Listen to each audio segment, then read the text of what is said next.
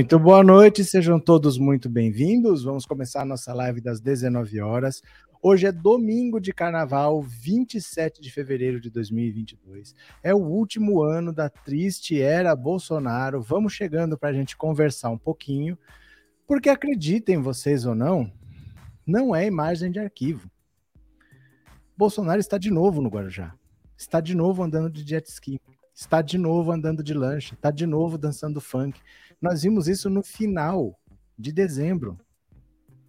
Aí ele voltou para Brasília e foi para Santa Catarina.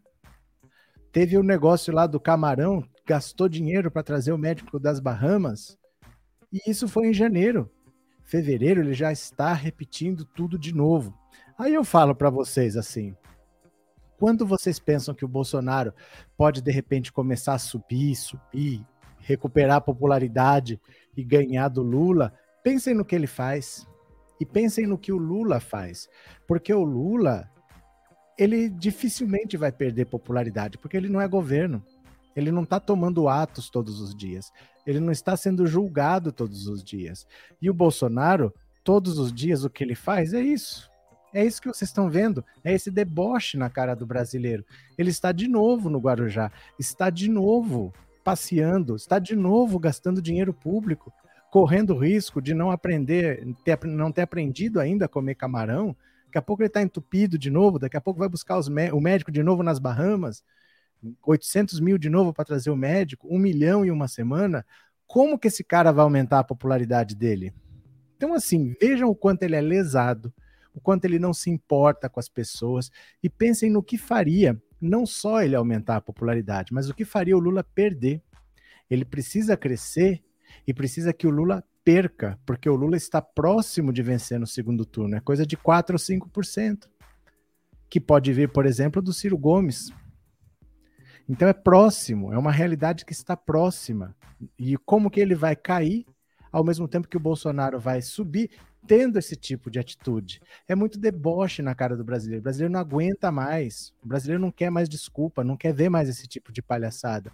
E é todo dia o Bolsonaro sapateando na cara do brasileiro. Não tinha o que fazer na Rússia. Não tinha o que ter ido lá. Mas ele foi. Foi lá, prestou solidariedade ao Putin. O mundo tá de um lado, o Putin tá do outro. O Putin não tá nem aí, ele tá fazendo o que ele quer fazer.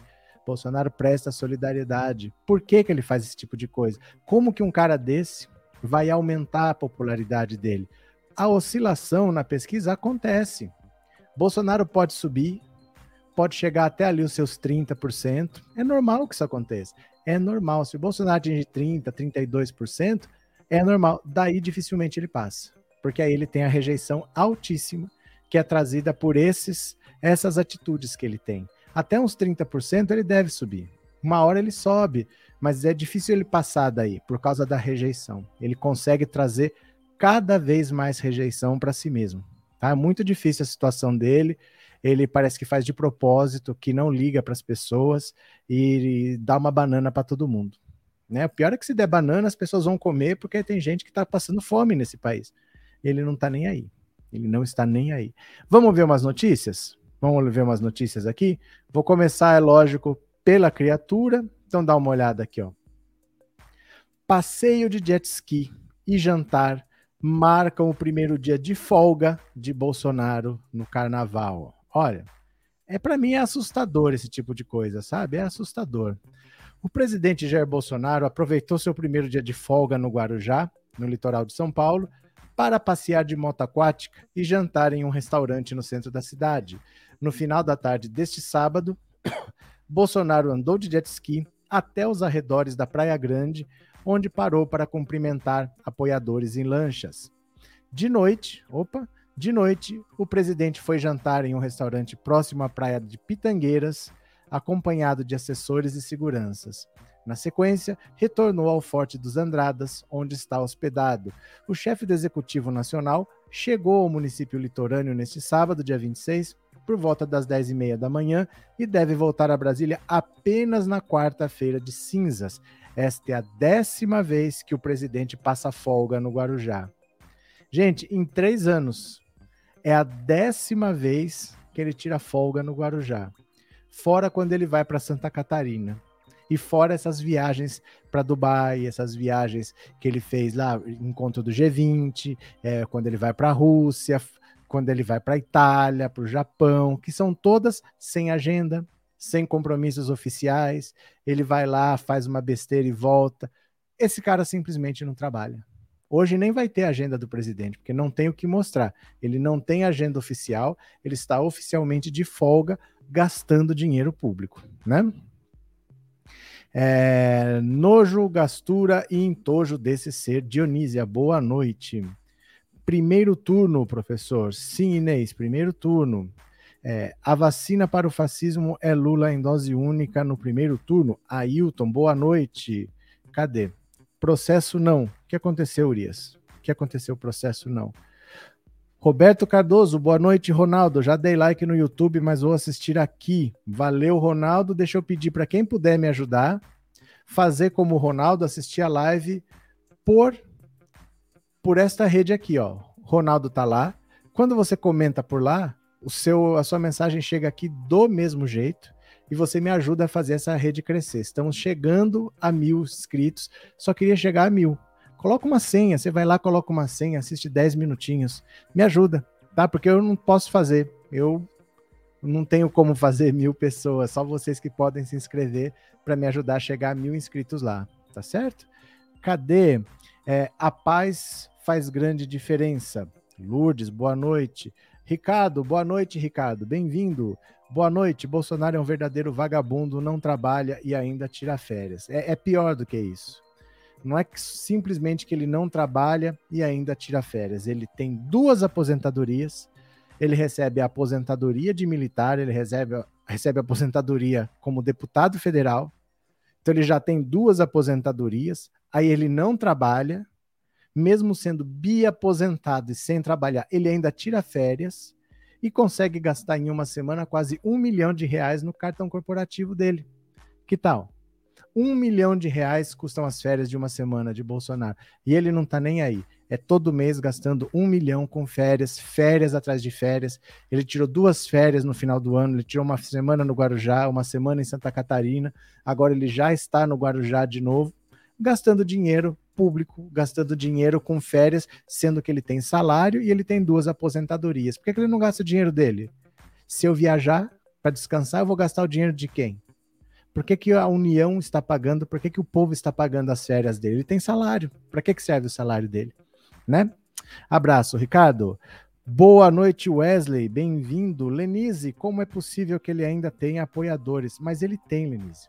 Ele tem e ele não vai perder, porque o Brasil, uma grande parcela, olha, 25, 30% ele está ali 25, 26, 28%, vamos fazer 25 que a conta fica fácil. Cara, tem um bolsonarista radical desses em cada esquina. Abra a janela da sua casa, olhe para a rua. Passou quatro pessoas, uma apoia o Bolsonaro.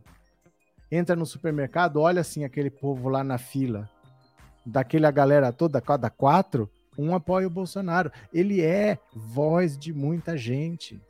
Porque o Brasil é muito racista, o Brasil é muito homofóbico e o Brasil é muito machista. Temos que olhar no espelho e temos que ver que povo que nós somos, porque Bolsonaro representa sim uma parcela.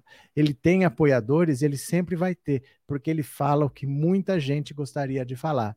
Muita gente gostaria de falar que gay é falta de levar porrada, Muita gente gostaria de falar o que ele fala sobre quilombola, o que ele fala de. É, como é que fala? De reparação histórica. Muita gente gostaria de falar essas coisas.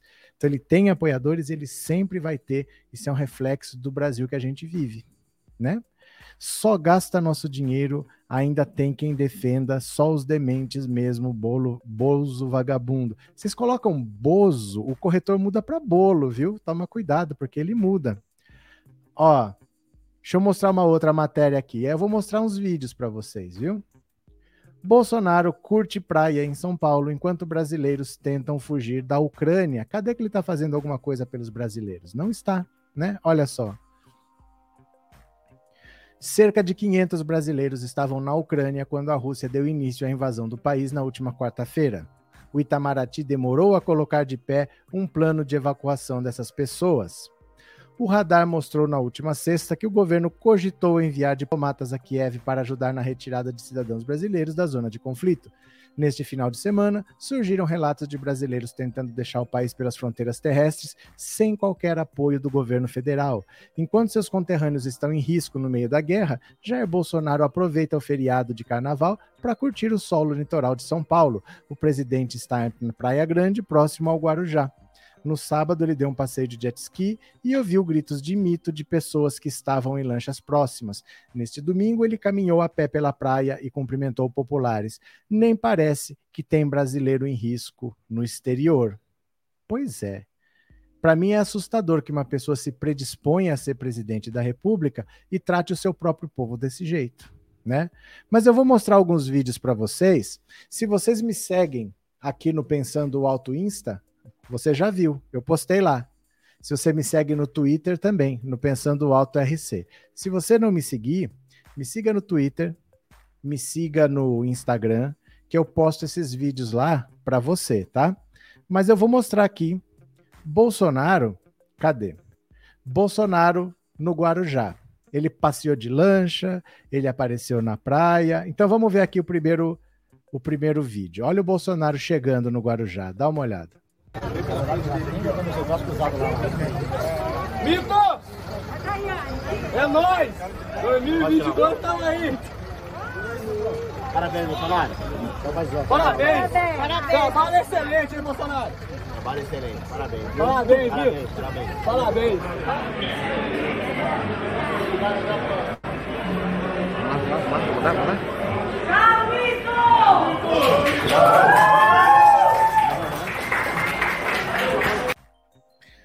Bolsonaro representa muita gente ainda, tá? Tem mais vídeo aqui, ó. Tem mais vídeo aqui. Dá uma olhada.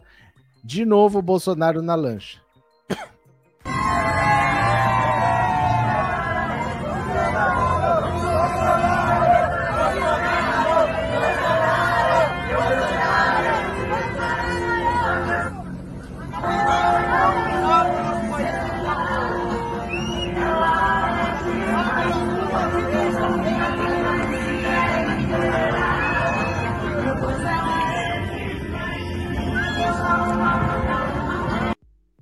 Que tal? Que tal? Bolsonaro de novo numa lancha. Mais um vídeo na praia. Tamo contigo, Bolsonaro! Ele, viu, Henrique? Bolsonaro, tamo contigo! Deus te abençoe, viu? Ele quer ver o documento, ele mandou lá assinar pra falar com ele.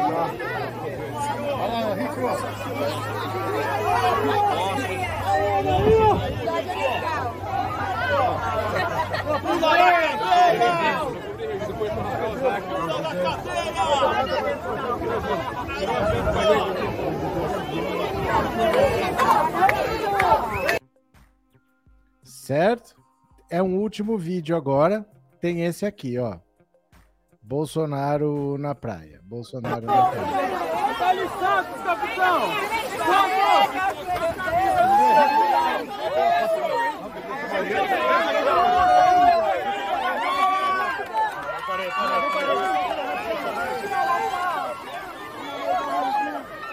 parei.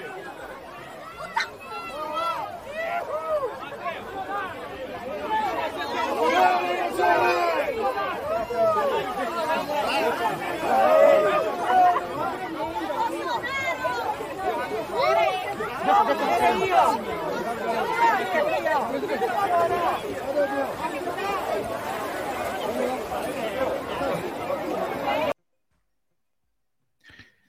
Regina, obviamente estou, porque você vem aqui para ver notícias. Se você não quiser ver notícias, o que que você quer que eu faça? Você quer que eu fale só do Lula? Vamos juntar aqui nós no nosso grupinho, vamos falar só do Lula? Cai na real. Ai, você está multiplicando a imagem. Às vezes tem uns comentários que são meio ingênuos, né? Porque a gente vem aqui atrás de informação. A informação não é só o que te agrada, certo? A informação não é só o que te agrada. Todos sem máscara, obviamente, né? Imagina apenas dois ou três apoiadores armados na fila do supermercado ou no seu condomínio ou nas suas na rua insatisfeito com alguém como alguma coisa qualquer. É uma tristeza esse povo chamando de mito o ser humano. O ser humano é ruim, caímos na depressão. Cadê? Aí fica um bando de gado bolsonoiados. Quer dizer, as urnas te esperam em outubro, tá? Olha, para mim é deprimente ver esse tipo de coisa. É assustador que tem a gente que apoia esse tipo de cara, mas não é do nada. A nossa história é assim.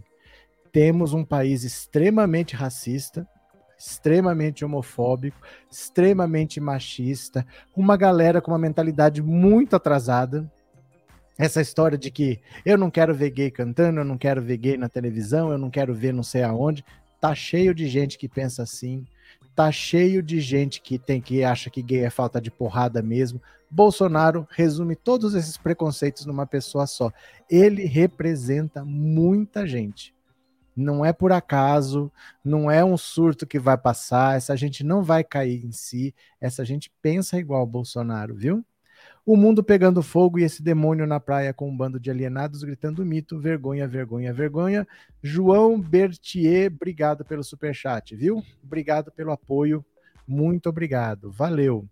Cadê que mais? Sheila Vitalino, boa noite próximo presidente tem que mostrar os gastos de Bolsonaro no cartão corporativo. Mas já foi, Neto. Mas aí já foi. Porque o que a gente precisa é de respeito, é de dignidade. Alguém que sente no cargo, que respeite o cargo e que faça o melhor para a nação brasileira. Porque nós dependemos de um presidente, o sistema é presidencialista. Então, depois que ele sair, o próximo mostrar os gastos não é uma questão de dinheiro não é pura simplesmente uma questão de dinheiro. Nós temos que ter um presidente que respeite o cargo. Depois que ele fica quatro anos respeitando o cargo e sai, não é só uma questão de dinheiro mais. Gente não pode ter esse tipo de comportamento de um presidente. E muita gente apoia. Muita gente apoia, né? Cadê? Está insuportável, professor. Eu, nossa, vou te contar, viu? Eu vou te contar, é muito difícil. É com esse bando que ele espera ser reeleito. Pois é. é. Bolsonaro nunca trabalhou e não é agora que ele vai começar. Claro que não. Claro que não. Mas eu vejo isso como um claro indício de que ele não vai se reeleger. Porque ele sabe como a popularidade dele é baixa, como ele tem rejeição, e ele não está nem aí. Porque ele toma atitudes que pioram a rejeição a ele. Ele não está nem aí. Então, para mim, ele faz as coisas de propósito mesmo, dane-se. Eu não vou ganhar, eu vou ser preso, eu vou curtir até onde eu puder, vou estourar esse cartão até onde eu puder, depois eu vejo o que eu faço. E bora! Isso, vida que segue. Porque ele vai ter um filho deputado, ele vai ter um filho senador, ele vai ter um filho vereador, vamos ver o que a gente consegue aí. Mas ele não está pensando mais na própria reeleição, porque não é possível ele tomar esse tipo de atitude. Tá tendo uma guerra, os brasileiros estão tentando fugir da Ucrânia, ele está de férias. Antes da guerra ele foi lá bater papo, durante a guerra ele tirou férias. Não é possível que ele leve a sério a possibilidade de reeleição, tratando os problemas do país desse jeito à toa. Ele trata o Brasil à toa, né? Francisco, obrigado pelo superchat, meu parceiro. Obrigado por ser membro do canal. Muito obrigado pela confiança, viu? Obrigado mesmo. Newton, muitos apoiadores dele estão recebendo para fazer esse papel de besta, até o Tiririca faz tumulto maior que esse. Eu sei, Newton, mas o problema não é esse. Quem está em volta não é o problema. O problema é um presidente da República que nem tem direito a férias. O presidente da República, ele tem dedicação integral. Não quer, não tem problema, é só não concorrer. Mas o presidente da República não tem direito a férias. Ele tirou uma semana de férias no Guarujá, tirou 10 dias de férias em Santa Catarina, gastou mais de um milhão de reais só em Santa Catarina e tá gastando de novo, tá lá no Guarujá de novo passeando. Desde que ele voltou do hospital, aquela história do camarão, ele não fez nada. E não tá nem aí, tá na praia de novo, andando de jet ski de novo. É assustador ter uma figura dessa na presidência da República, sabe? De verdade, é assustador. Sei lá. Mas eu gosto de assistir todas as notícias porque quando um bolsolixo vem me dizer que o Lula é ladrão, eu tenho muito que mostrar e argumentar. Marise, vai chegando, por favor. Cadê?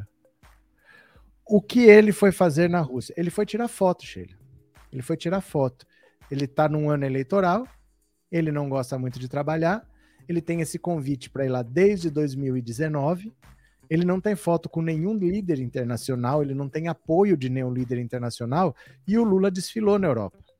O Lula foi recebido na Espanha, na Bélgica, na França, na Alemanha. O Lula é recebido como chefe de Estado. O Lula discursou no Parlamento Europeu. Então ele precisava de uma foto com um líder, fosse quem fosse. Tinha esse convite de 2019, ele falou que eu vou. Ele foi desaconselhado por todo mundo. Fala, vai estourar uma guerra. Ah, vai nada. Foi lá, tirou foto, falou que é solidário à Rússia, nem ele sabe o que. Criou um problema diplomático para o Brasil. A guerra estourou agora. Ele não sabe que resposta que dá, não sabe se critica, se fica a favor. Ele foi lá para tirar foto, porque o Lula desfilou na Europa, né? O Lula foi recebido como presidente. A verdade é essa. Acho que dói quando você vê o seu adversário ser tratado como presidente. Acho que dói no ego, né? Cadê quem mais? É... O que eu ainda não entendo é como não existe nada na Constituição que estabeleça limites ao presidente. Mas existe. Existe. Existem as leis, existem crimes. Só que, para você denunciar um crime de responsabilidade, quem pode apresentar a denúncia é uma pessoa só, é o presidente da Câmara. Então, você redige um pedido de impeachment, tem que apresentar ao presidente da Câmara e é ele que aceita ou não. Só ele. E se for um crime comum, você faz a denúncia lá na, no, no STF, quem vai investigar é a PGR e só o PGR pode denunciar. Então, por tudo que ele faz, você tem que depender ou do presidente da Câmara ou do Procurador-Geral da República. Você depende desses dois. Não é que não tem limite, é que o limite depende desses dois. Então, se você coloca um capacho aqui, um capacho aqui, morreu. Morreu. Não tem golpe, não tem impeachment. Colocando um capacho aqui, um capacho aqui, morreu. Ah, e o Alckmin vai ser outro Temer. Gente, Bolsonaro está provando que não tem impeachment. Basta colocar um capacho aqui e um capacho aqui. Não tem alternativa, não tem por onde você fazer impeachment se esse cara não aceitar o pedido de impeachment ou se esse cara aqui não te denunciar. Não tem como. Tem que passar necessariamente por esses dois, né? Celina Silva, obrigado pelo super sticker e obrigado por ser membro, viu? Obrigado de coração, obrigado pelo apoio. Cadê quem mais? É... Meire, Elinaldo Falas de onde do DF? Love is in the air.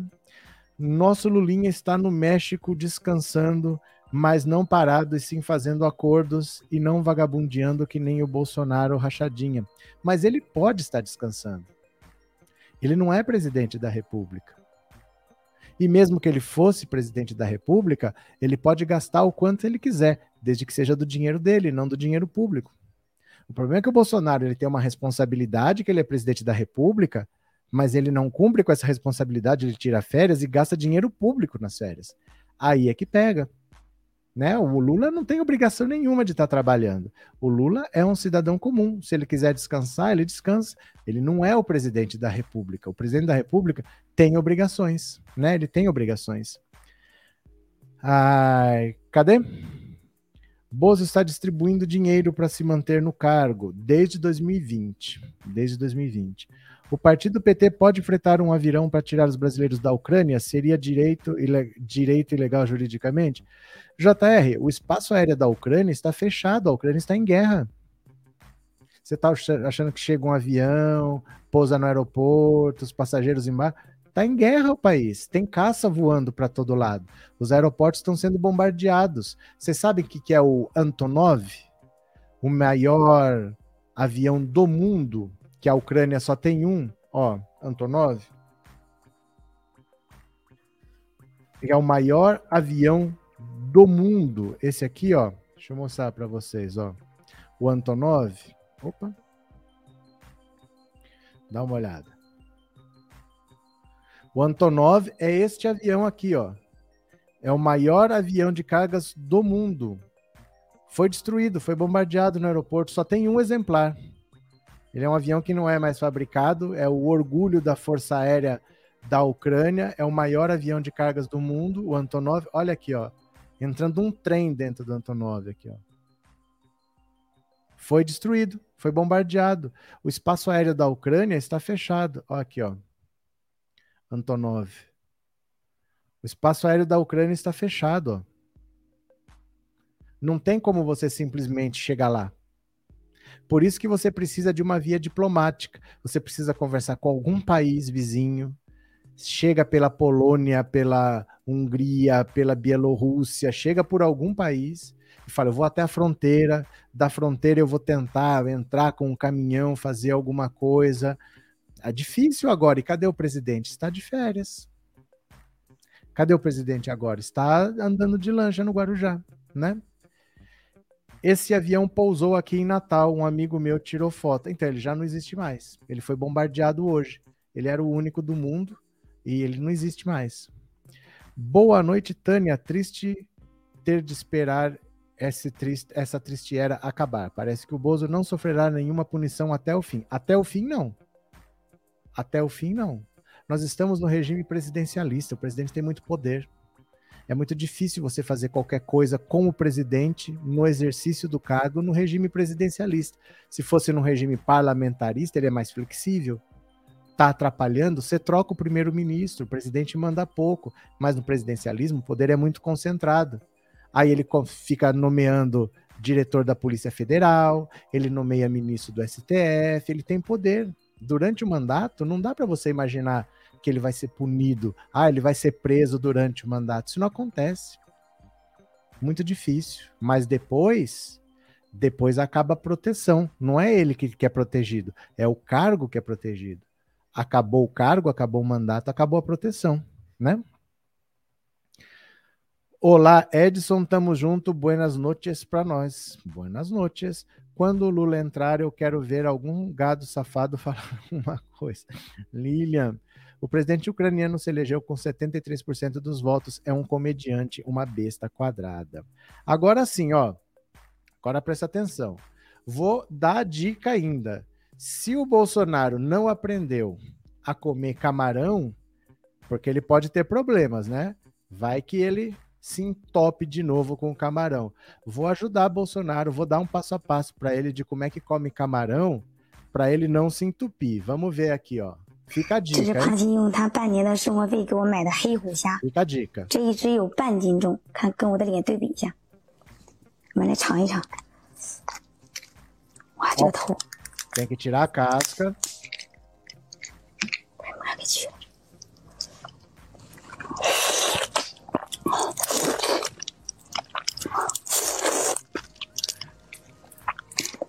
太鲜了。Aprende, Bolsonaro. 把这个肉，把虾先去了。Tira o intestino.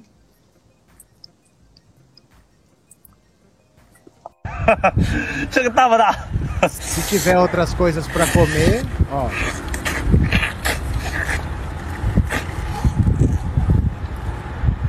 Hum, ai mãe, ai, 我去。 Hum. e é amendoim. Yaca. Hum. Olha. Titor. Frango. Ó. Ó. Frango. Olha só.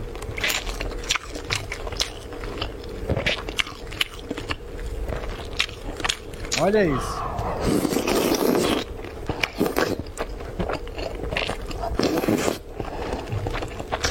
Frango.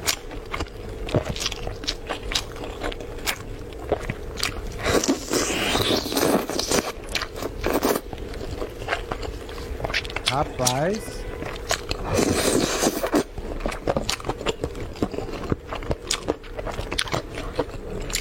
Aí.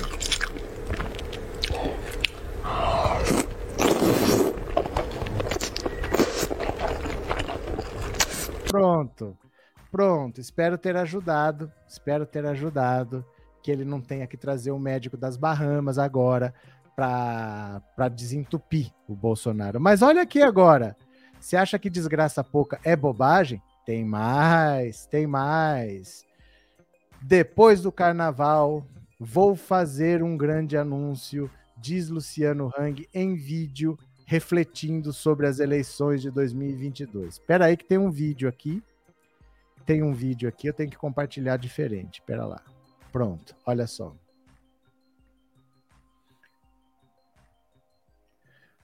Olha só, velho da van.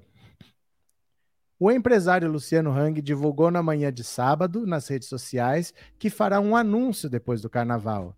O vídeo também traz um dito popular para os seguidores fazerem uma reflexão sobre as eleições deste ano.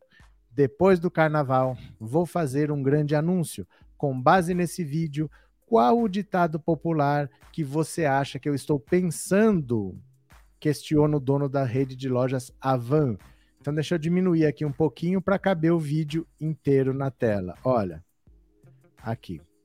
Presta atenção. Olha o velho da van.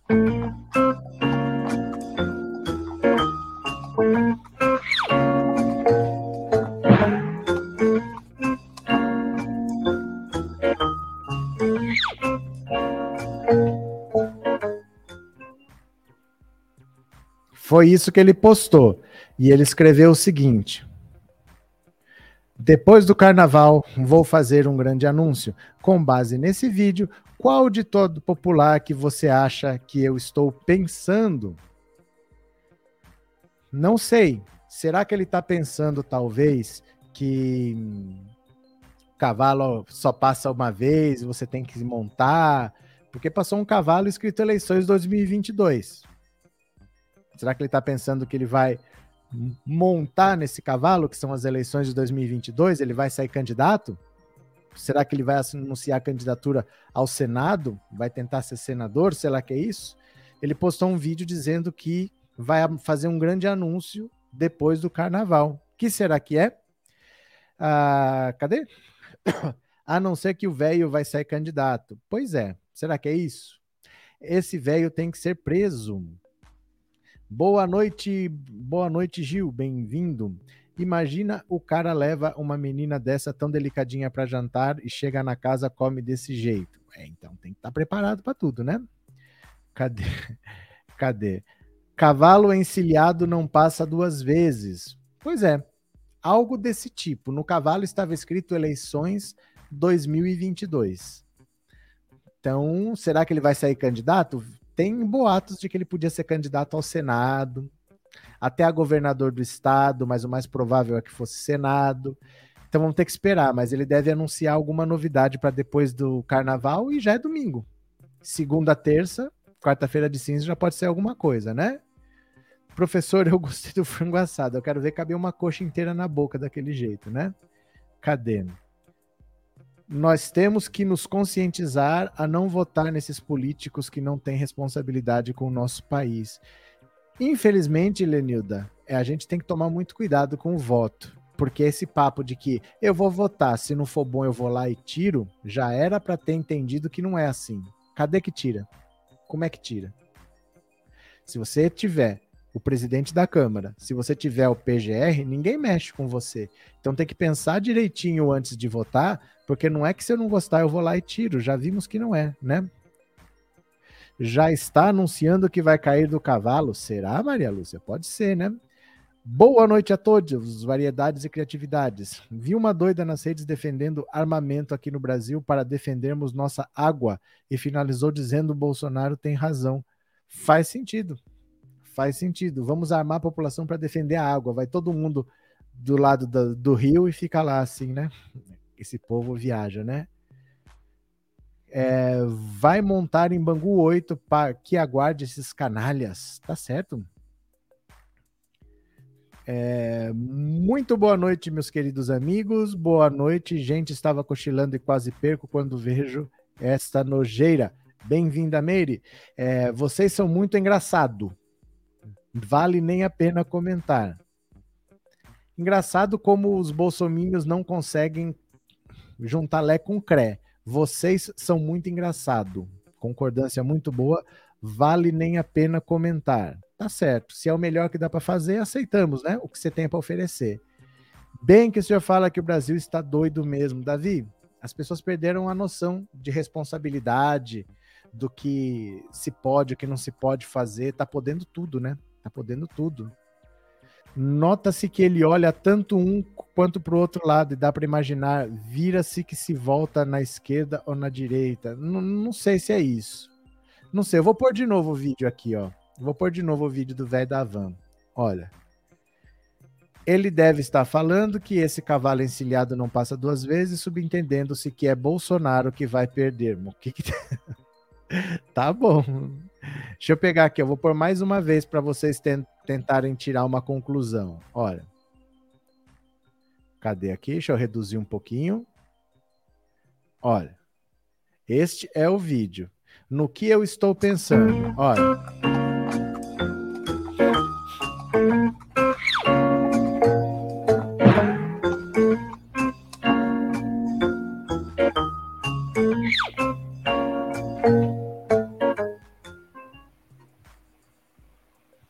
E aí, no que será que ele está pensando?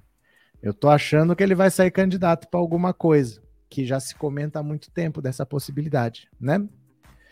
O gado não tem argumentos. O, o, gado é a coisa mais tosca que eu já vi, assim. Como que eles não conseguem juntar Lé com Cré, né?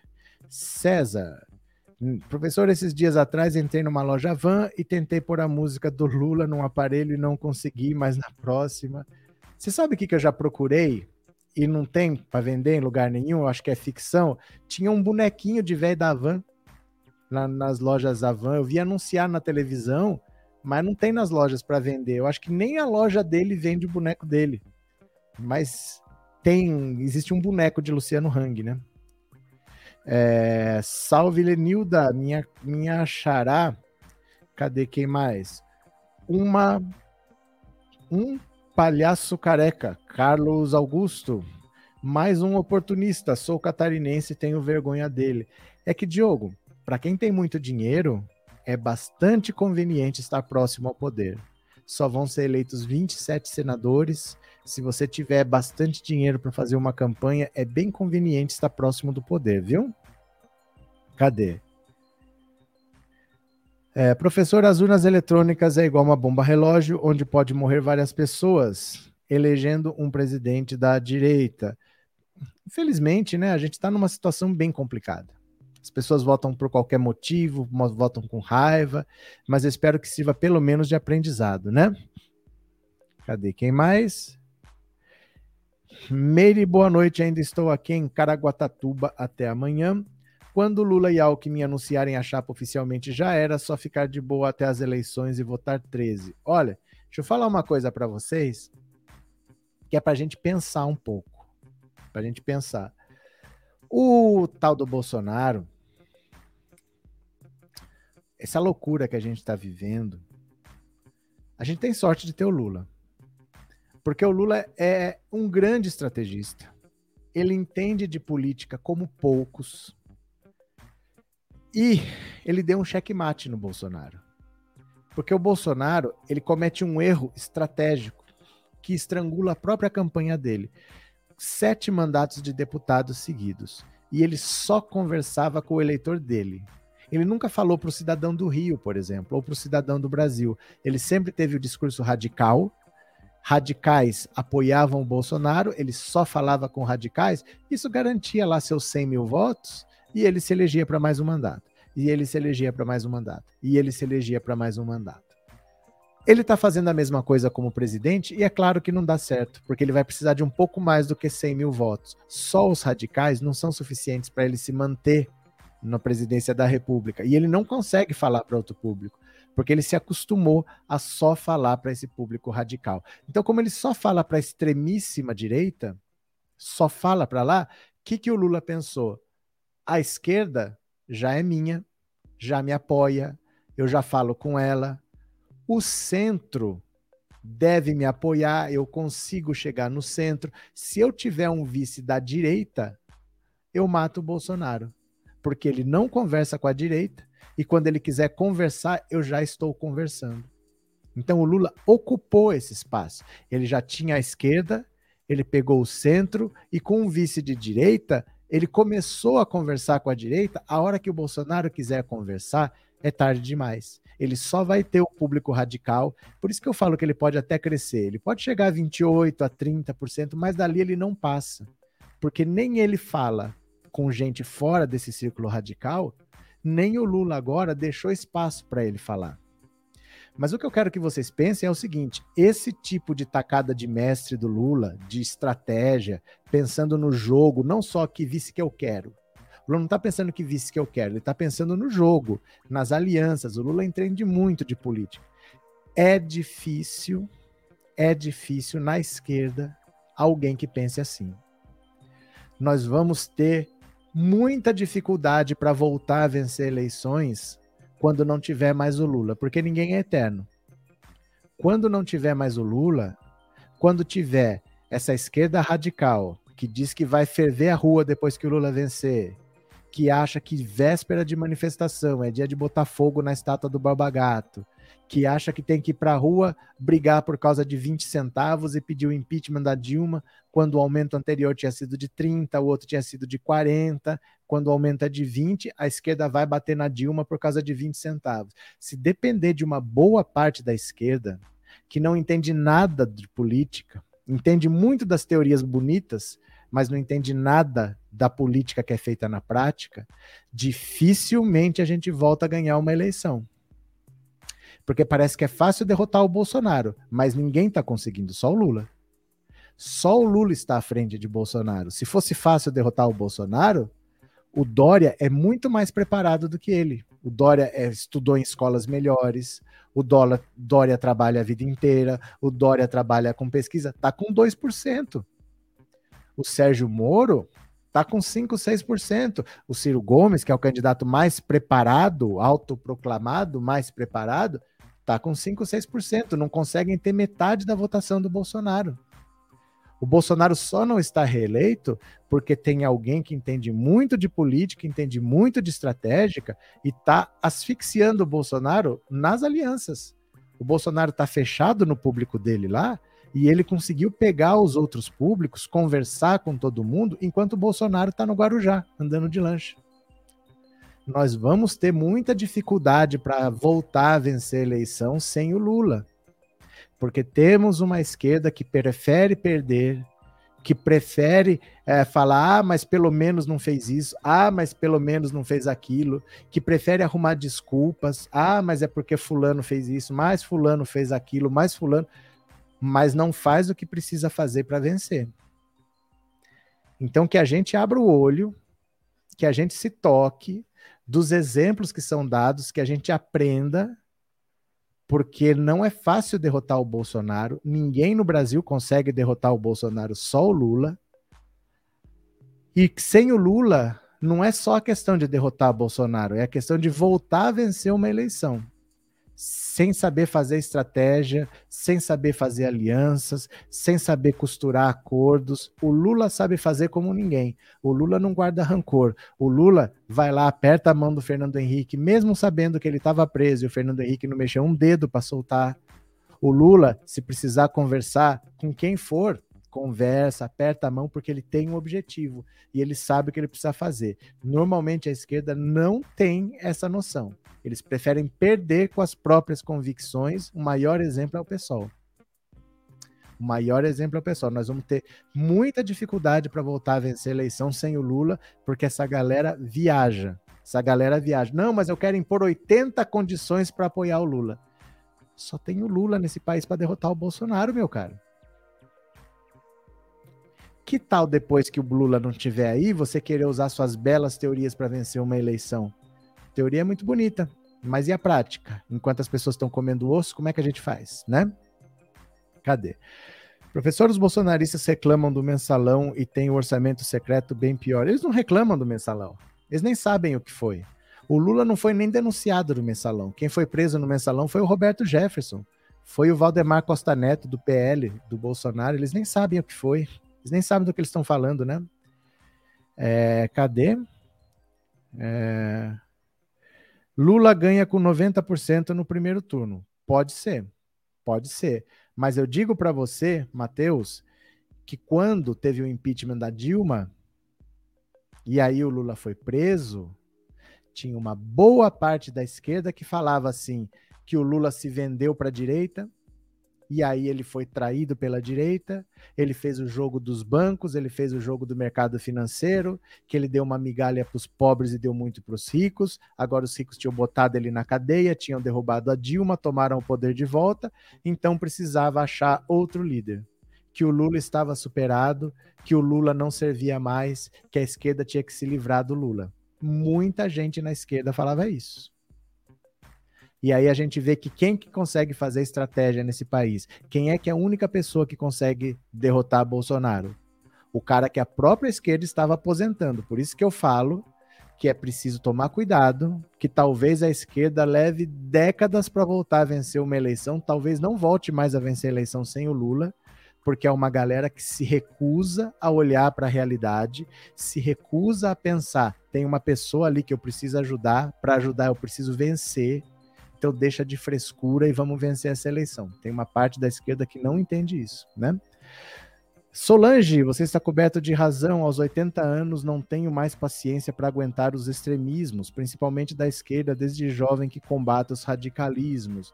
E eu vou te dizer, quem pedia julgamento do Lula, cassação do genuíno, impeachment da Dilma, era a esquerda. Era a esquerda que pedia isso daí, né? Cadê? O Lula é imortal, sempre estará em nossos corações. Não estou falando disso. Você sabe do que eu estou falando, né? O professor Marreco entrou num grupo de caminhoneiros enquanto detonaram, ele saiu dos grupos. Vou falar daqui a pouco também. É, boa noite. É, é, como é que é? É verdade que o Bolsonaro vai fugir para a Itália? É verdade. É verdade. Senhor, o que você acha do senador Randolfo Rodrigues ser o vice-presidente do Lula presidente? Ele não será vice, o vice é o Alckmin. Está decidido desde outubro, né? O senhor acredita que o Bozo falou com o Putin hoje por duas horas? Tô achando que é mentira. Claro que é mentira, tá no Guarujá. Tá no Guarujá, tô falando o que com o Putin, né? Mas, Roberto, ontem você mostrou que nas pesquisas o Bolsonaro só ganha do Dória. Eu sei, Fábio, mas entendo o que eu estou falando. São coisas diferentes. Eu estou falando que para essa eleição o público já se decidiu. A gente tem hoje um quadro em que o público já se decidiu pelo Lula. Então o Bolsonaro hoje ele tem uma rejeição altíssima. E isso neste cenário atual em que existe o Lula, não estou falando dessa eleição, Fábio. Olha, presta atenção, não estou falando dessa eleição. Estou falando é o seguinte: quem tem mais votos que o Bolsonaro? Ninguém. Por que que num segundo turno ele perde? Porque ele tem alta rejeição e porque nós sabemos que há opção. Nós sabemos que existe o Lula. Mesmo quando você fala em outros nomes, é fácil falar que eu não voto no Bolsonaro. Mas se o Bolsonaro estivesse liderando com 40%, se não existisse o Lula, tudo muda. Tudo muda. Nós estamos falando de uma pesquisa em que ele quase está perdendo no primeiro turno. Nesse cenário, é fácil chutar cachorro morto, mas se ele tivesse liderando com 40, 42% e o segundo com 12, eu queria ver se ele perdia para todos no segundo turno. Nós temos que pensar em outro cenário. Eu estou falando de um outro cenário, você está falando da eleição desta de 2022. São coisas diferentes. Eu estou projetando para o futuro. Esta eleição ele não ganha, mas tem o Lula. O Lula liderando, o Lula mostra quem é o Bolsonaro. O Lula peita o Bolsonaro. O Lula mostra para o pobre que dá para ser diferente. E quando não tiver o Lula para ser diferente, todo mundo fala: ah, então é todo mundo igual o Ciro ganha do Bolsonaro, não é porque ele é o Ciro, não. É porque o Lula mostra que dá para ser diferente. Porque o Ciro não consegue mostrar isso. O Ciro não consegue mostrar que dá diferente. Quem consegue mostrar isso é o Lula. Então ele ajuda até os outros a vencerem o Bolsonaro, porque ele mostra que dá para ser diferente e o povo vê que dá para ser diferente. Agora, num cenário radicalizado, com Bolsonaro liderando sozinho, mandando o país do jeito dele, sem o Lula para disputar, esqueça. Esqueça, ninguém derruba o Bolsonaro. É, são cenários diferentes, viu? Bem diferentes. Bolsonaro não tem argumento para conversar com ninguém por mais do que 15 minutos, ainda mais em russo, né? Ainda mais em russo. É, Lula e o dono da é o dono da JBS seus animais. É verdade. O Lula é o dono da JBS. Ele é Luiz Inácio Joesley Batista da Silva. Por isso que é JBS. É de Jula Batista da Silva. Faz sentido, Edivaldo. E a filha da Dilma é dona da Avan. Chama Avan porque é de Havana, é uma rede que é cubana e ele coloca uma estátua da liberdade para gente para tapear a gente, para a gente não entender que tem a ver com Cuba. Edivaldo, você está certinho, parabéns, gostei da sua perspicácia política. Você foi muito esperto. Vou até colocar aqui para você. Eu acho que você tem medo do comunismo, Edivaldo. Tem medo do comunismo. São os latifundistas, são os monopolistas, são os colonialistas, enfim, os parasitas. São os latifundistas, são os monopolistas, são os colonialistas, enfim, os parasitas. São os latifundistas, são os monopolistas, são os colonialistas enfim, os parasitas.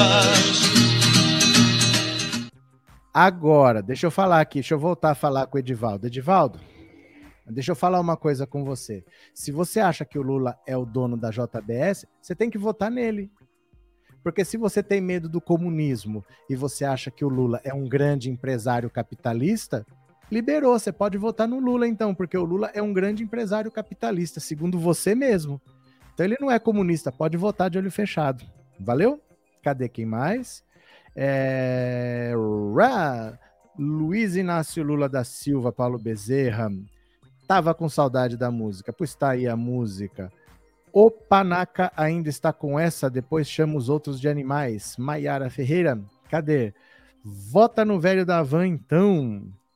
Não, o Lula é um é um grande empresário, o Lula é um capitalista, então não tem por que ter medo. Vota nele, que se você é contra o comunismo, vota nele. Agora, gente, sabe o que, que complicou?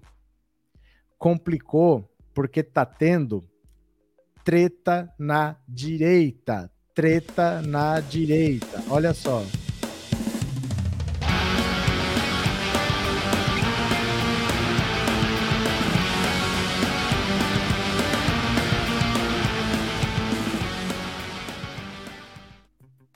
Treta na direita. Dá uma olhada o que está acontecendo no PTB. Ex-pupila de Roberto Jefferson, Graciela, é acusada de falsificação. Que beleza, hein? Essa é a Graciela Nienove. Ela é, foi tratada como filha pelo Roberto Jefferson. O Roberto Jefferson expulsou a própria filha do partido, a Cristiane Brasil, e colocou ela como presidente. Depois descobriu que ela queria se encontrar com Alexandre de Moraes para manter o Roberto Jefferson preso. Ela não ia encontrar com ele para soltar, foi para manter ele preso, porque com ele preso a presidente era ela. Que beleza, hein? Presidente deposta da Comitiva Nacional do Partido Trabalhista Brasileiro, Graciela Nienov é protagonista de mais um capítulo da novela vivida pela legenda nas últimas semanas. Desta vez, além de traição contra o padrinho Roberto Jefferson, a dirigente partidária é acusada de falsidade ideológica e fraude processual. Tida até então como sucessora natural do ex-deputado Roberto Jefferson no comando da legenda, Nienov deixou o posto de pupila e passou a ser alvo dos principais aliados do cacique partidário. O novo processo é de autoria de Luiz Gustavo Pereira da Cunha, principal defensor de Jefferson e consultor jurídico da legenda. O advogado registrou um boletim de ocorrência acusando a ex-aliada de falsificar a assinatura dele a fim de conquistar benefícios internos na legenda. Sorrateiramente, criminosamente, Graciela e seu bando foram ao cartório JK pegaram uma ata que não tinha minha assinatura, falsificaram minha assinatura e fizeram um ato notorial no cartório JK. Para quê? Para pegar esses atos em tese com fé pública, mas não registrados, para dar entrada no banco. E isso eles fizeram. Deram entrada no Banco do Brasil ontem para ter acesso às contas do partido e fazer mau uso das contas partidárias. Graciela tem ciência de que não preside mais o partido. Ela está se valendo de um código que ela solicitou antes da reunião do diretório que dissolveu a executiva dela. Então, está cometendo um crime de, no mínimo, falsificação de documento público e falsificação ideológica. Olha aqui, ó. Ela foi lá e meteu a assinatura do cara ali, ó, no cartório. Meteu a assinatura. A reportagem procurou a defesa de Graciela, mas quem se manifestou foi Jefferson Alves, que se diz secretário-geral do PTB. Em nota, ele afirma que essa acusação do advogado Luiz Gustavo, que está agindo em nome do ex-deputado Roberto Jefferson, é uma farsa sem pé nem cabeça. O advogado fez uma acusação sem provas, sem evidência e sem qualquer plausibilidade. Ele próprio é quem produz provas contra si mesmo constantemente, inclusive ameaçando parlamentares, fato sendo apurado pelo STF na mesma ação que responde o ex-deputado Roberto Jefferson. Em resumo, Luiz Gustavo e todas as pessoas que participaram dessa farsa estão cometendo crime de denunciação caluniosa e deverão ser devidamente responsabilizados por isso. A direção nacional do PTB disparou um comunicado na noite de quarta para reafirmar a permanência dos atuais comandantes de pelo menos nove diretórios estaduais da legenda. O atual presidente, deputado estadual Marcos Vinícius, reforçou a nova cúpula partidária, que foi eleita em, 20, em 11 de fevereiro, após a dissolução da atual então Diretório Nacional causado pela renúncia em massa dos caciques. Olha, o PTB é um partido que vai acabar. PTB é um partido que vai acabar. É tanta treta. Roberto Jefferson arrastou as asas para o bolsonarismo, ele se radicalizou a tal ponto que para os deputados, para quem disputa eleição, para quem precisa de voto, ficou aquela situação: como que eu vou conseguir aliados com que partido eu vou me juntar se eu adoto uma posição tão radical como o Roberto Jefferson estava adotando? Aí o Roberto Jefferson vai preso. Aí a filha dele, Cristiane Brasil, é expulsa do PTB pelo próprio pai. Assume essa Graciela Nienove. Aí vaza um áudio que ela tá querendo conversar com o Alexandre de Moraes, não é para soltar o Jefferson, é né? para manter ele preso, porque com ele preso ela é presidente, ela quer o partido para ela. Aí vem o boato que ela negociou a legenda com o Bolsonaro. O Bolsonaro estava sem partido, não sabia para onde ia, ela estaria cedendo o partido para o Bolsonaro em troca de 30 milhões de reais. Tudo isso acontecendo tudo essa troca de acusação, de ofensa, tudo isso acontecendo, tudo isso sendo investigado, sendo apurado, mas dos 11 deputados que o PTB tem, sete já falaram, tô pulando fora. Eu vou disputar a eleição por outro partido porque aqui não dá para mim não. Aí o Roberto Jefferson preso, preso, disse que vai ser candidato ao Senado para tentar trazer votos. Porque se você não tiver um mínimo de votos, você não atinge a cláusula de barreira e aí acaba o dinheiro. Acabou o dinheiro, acabou a vontade de fazer política, acabou a vontade de lutar pela democracia, acabou tudo. É um partido que está em vias de extinção. O PTB ele está se consumindo, está acabando de treta atrás de treta, né? Cadê? Bob Jeff destruiu o PTB, acabou o partido do Brizola. É porque esse partido nunca foi o do Brizola. A sigla era. A sigla era. O partido antigo do Brizola era o PTB, mas aquele PTB foi extinto quando voltou de novo a permitir, depois da ditadura militar, vamos permitir a abertura de novos partidos, o Brizola foi lá e quis refundar o PTB. Mas aí a filha de quem foi? Foi a filha do Vargas, não é? Foi a filha do Vargas. Foi ela que pegou a legenda antiga e fundou o PTB. Aí o Brizola fundou o PDT, porque era para ser trabalhista, né? Mas o, a sigla Partido Trabalhista Brasileiro já tinha sido pega. Então, esse PTB não é o PTB de lá de trás, não. Aquele PTB foi encerrado, foi extinto, foi fundado um outro PTB. O Brizola tentou pegar a legenda, mas já tinha perdido. E aí ele fundou o PDT. Então, esse PD, PTB não é aquele PTB, não.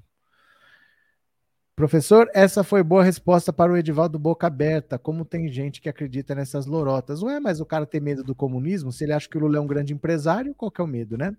Ciro afirma que nunca mais apoiou Lula. É verdade? É verdade. Ué, ô, gente, vocês ainda não entenderam, não? Vocês ainda não entenderam? O Ciro não apoia o Lula, né? Professor, você viu os jogos de azar foram aprovados? Que absurdo. Não, não foram aprovados. Foram aprovados na Câmara, tem que ser aprovados no Senado, tem que ir para a sanção presidencial, mas tudo indica que serão aprovados. Tudo indica, né?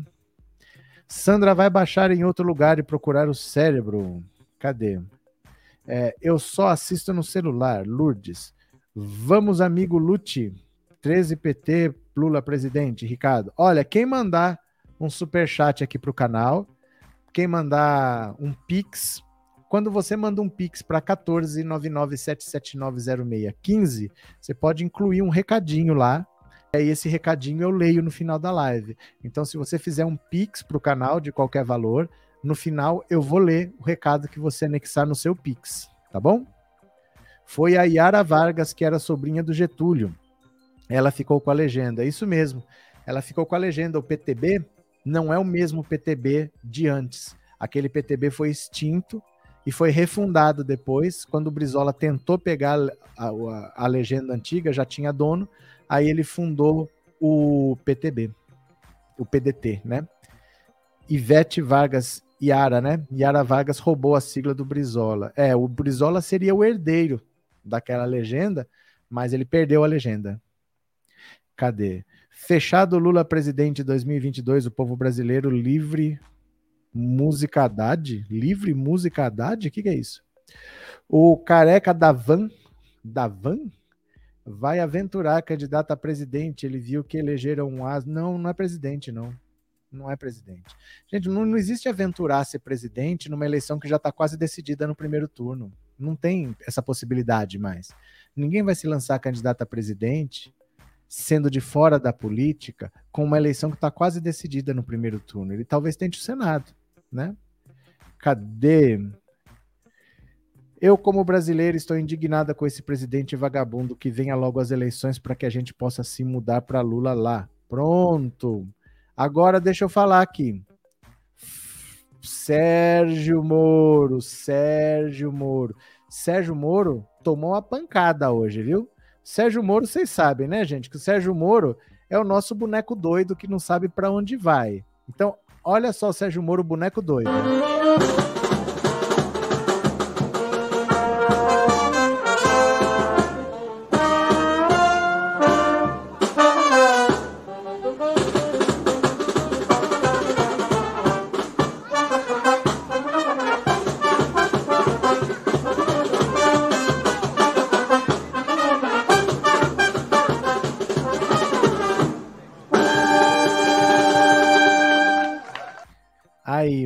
Nosso boneco doido tomou uma lapada agora. Foi fazer graça, foi querer se meter de grande político. Olha o que aconteceu. Moro se desentende com o líder dos caminhoneiros em grupo de apoio e é chamado de covarde. Olha só. O ex-juiz Sérgio Moro se desentendeu neste sábado com Vanderlei Alves, conhecido como Dedeco, líder da greve dos caminhoneiros de 2018, que criou um grupo de WhatsApp em apoio à sua pré-candidatura à presidência. Após ter sido criticado, Moro deixou o grupo. Nomeado Apoio ao Sérgio Moro, o grupo tem entre seus membros figuras como o ex-chefe da Força Tarefa da Lava Jato, Deltan Dinheirol, e o, ex, o senador Álvaro Dias, Dedeco filiou-se ao Podemos e pretende ser candidato a deputado federal pela sigla. Dedeco publicou no grupo uma mensagem em que reclamava que Moro participava das conversas, mas que parou de interagir após ter recebido cobranças por propostas direcionadas aos caminhoneiros. Eu vou ler de novo, ó. Dedeco publicou no grupo uma mensagem em que reclamava que Moro participava das conversas do grupo, mas que parou de interagir, ficou mudinho após ter recebido cobranças por propostas direcionadas para os caminhoneiros. Estamos aqui igual a um bando de idiotas apostando nele, mas nem responder nossos questionamentos ele responde. Olha isso. Estamos aqui igual um bando de idiotas apostando nele, mas nem responder os nossos questionamentos ele responde, escreveu. Olha a mensagem. Olha só. Sérgio Moro. Vanderlei, entrei no grupo e tenho me posicionado ocasionalmente. Tenho acompanhado as discussões. Na correria que estou, mal consigo responder minha própria esposa.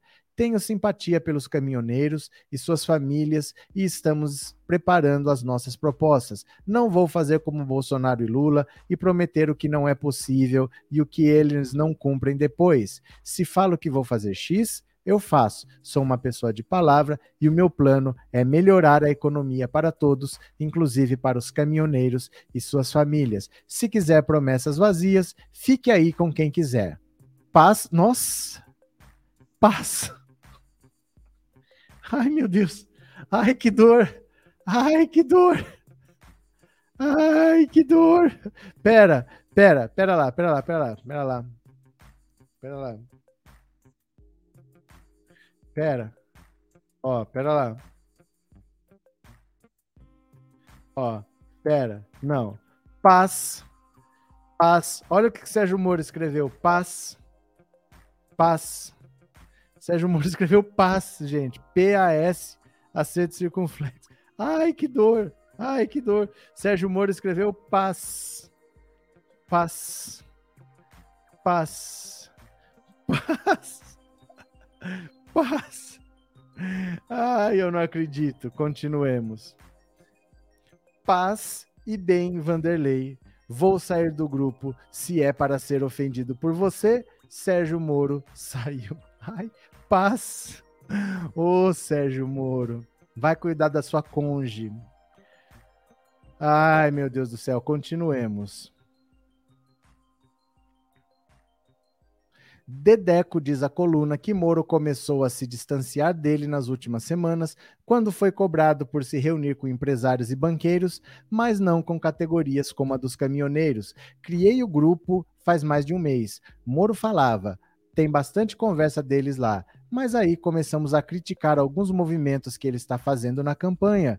Perguntamos se ele iria governar só para banqueiros ou também para nós, classes sociais trabalhadoras, caminhoneiros, metalúrgicos. Para quem o senhor vai governar? Para o Credit Suisse ou para nós?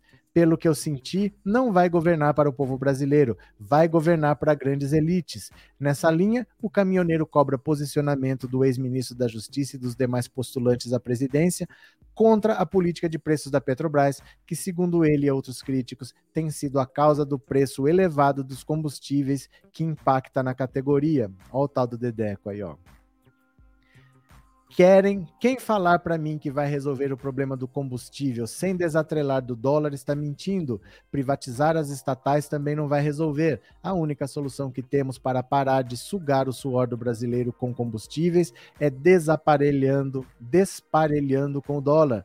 Com essa guerra na Ucrânia, o barril de petróleo pode chegar a 200 dólares. Onde vai parar o nosso combustível? Dedeco ressalta que não é de esquerda nem bolsonarista. Sua defesa, segundo ele, é por uma terceira via que não seja Lula nem Bolsonaro. Ele diz que, no entanto, Moro, por sua falta de propostas, está implodindo as possibilidades dessa alternativa. Moro quer uma militância e não apoiadores críticos. Ele se tornou um perigo. Deus me livre dele ser presidente. M por M, a gente fica com Bolsonaro ou Lula mesmo. Procurado pelo painel por meio de sua assessoria, Moro não deu resposta até a publicação. Olha só, fique bem, Vanderlei. Moro saiu. Caminhoneiro que apoiar esse cara estará traindo a própria existência. Cuidemos de nossas vidas. Eu acredito na nossa força e não na de um fraco. Bom, só o que eu sei é que o Moro desejou paz Cadê aqui? Uh, esses banners aqui, viu? Ó, cadê? Cadê o paz aqui? É antes ainda? Deixa eu ver. Cadê? Paz. Aqui, ó. Paz e bem.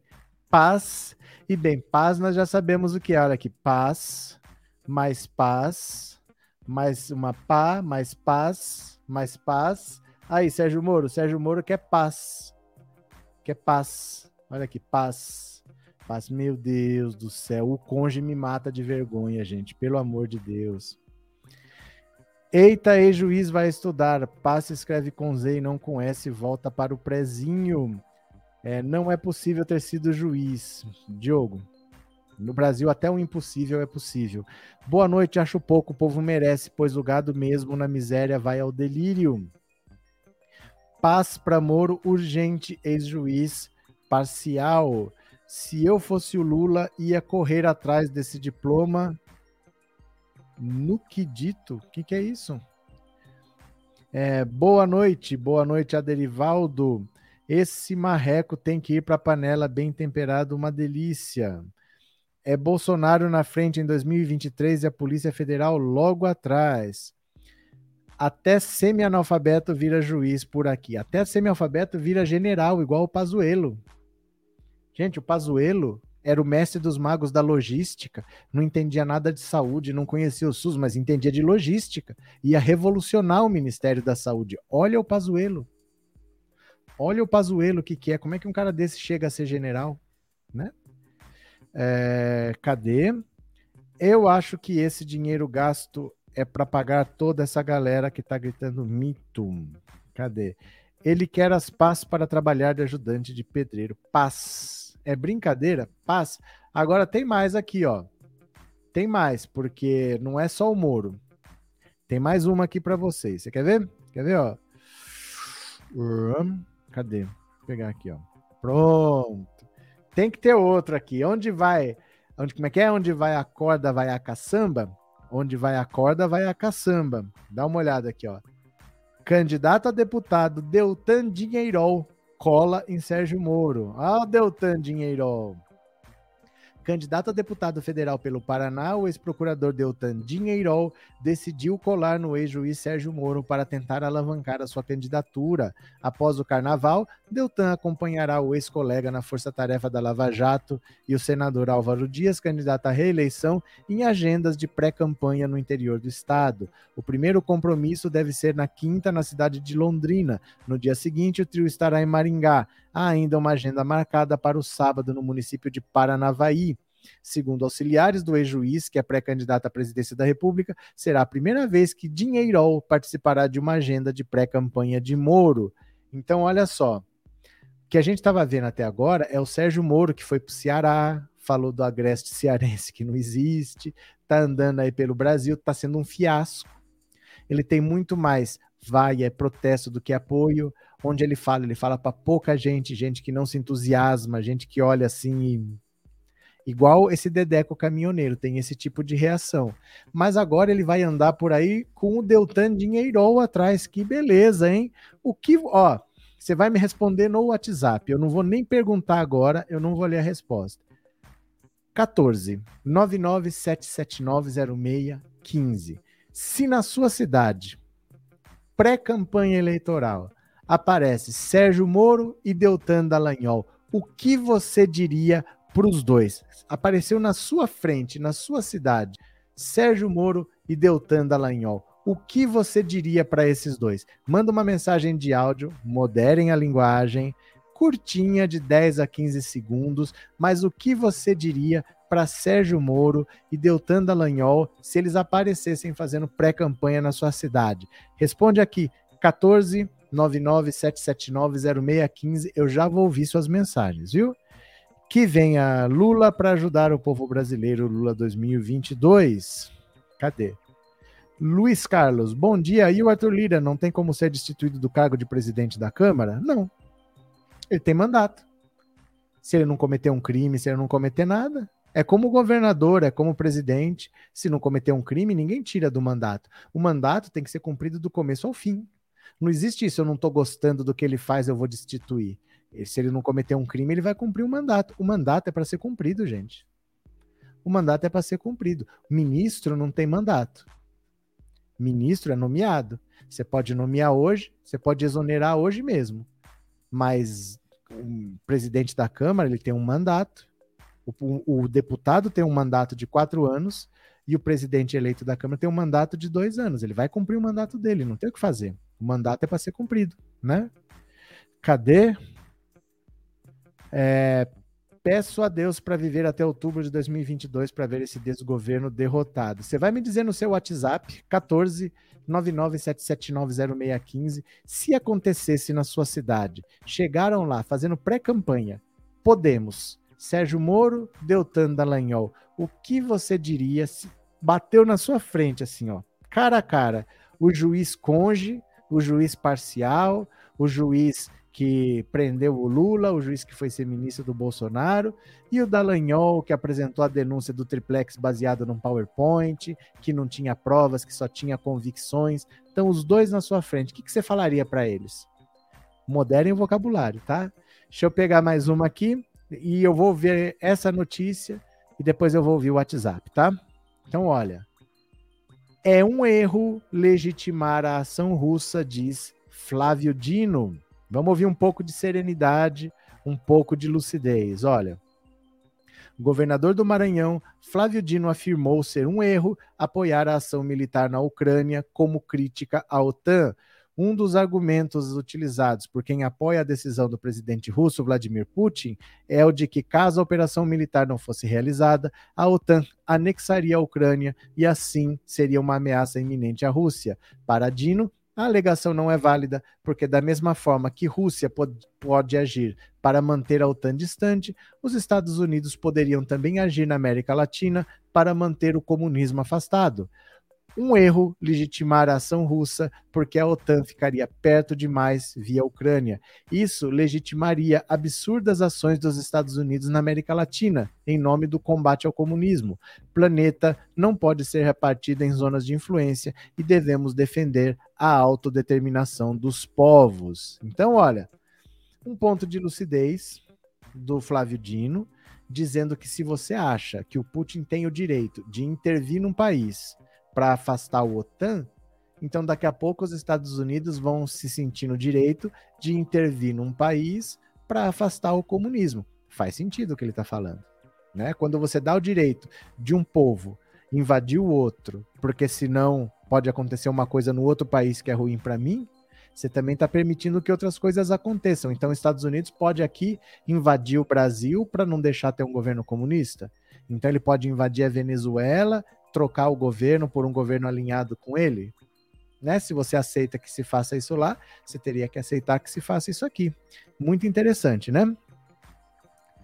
Cadê? Bolsonaro só espalha ódio, destrói o Brasil. Eu diria, sem vergonha na cara, seus caras de pau, o lugar de vocês dois é na cadeia, disse o Fábio. Pronto. Eu falei que eu vou ouvir.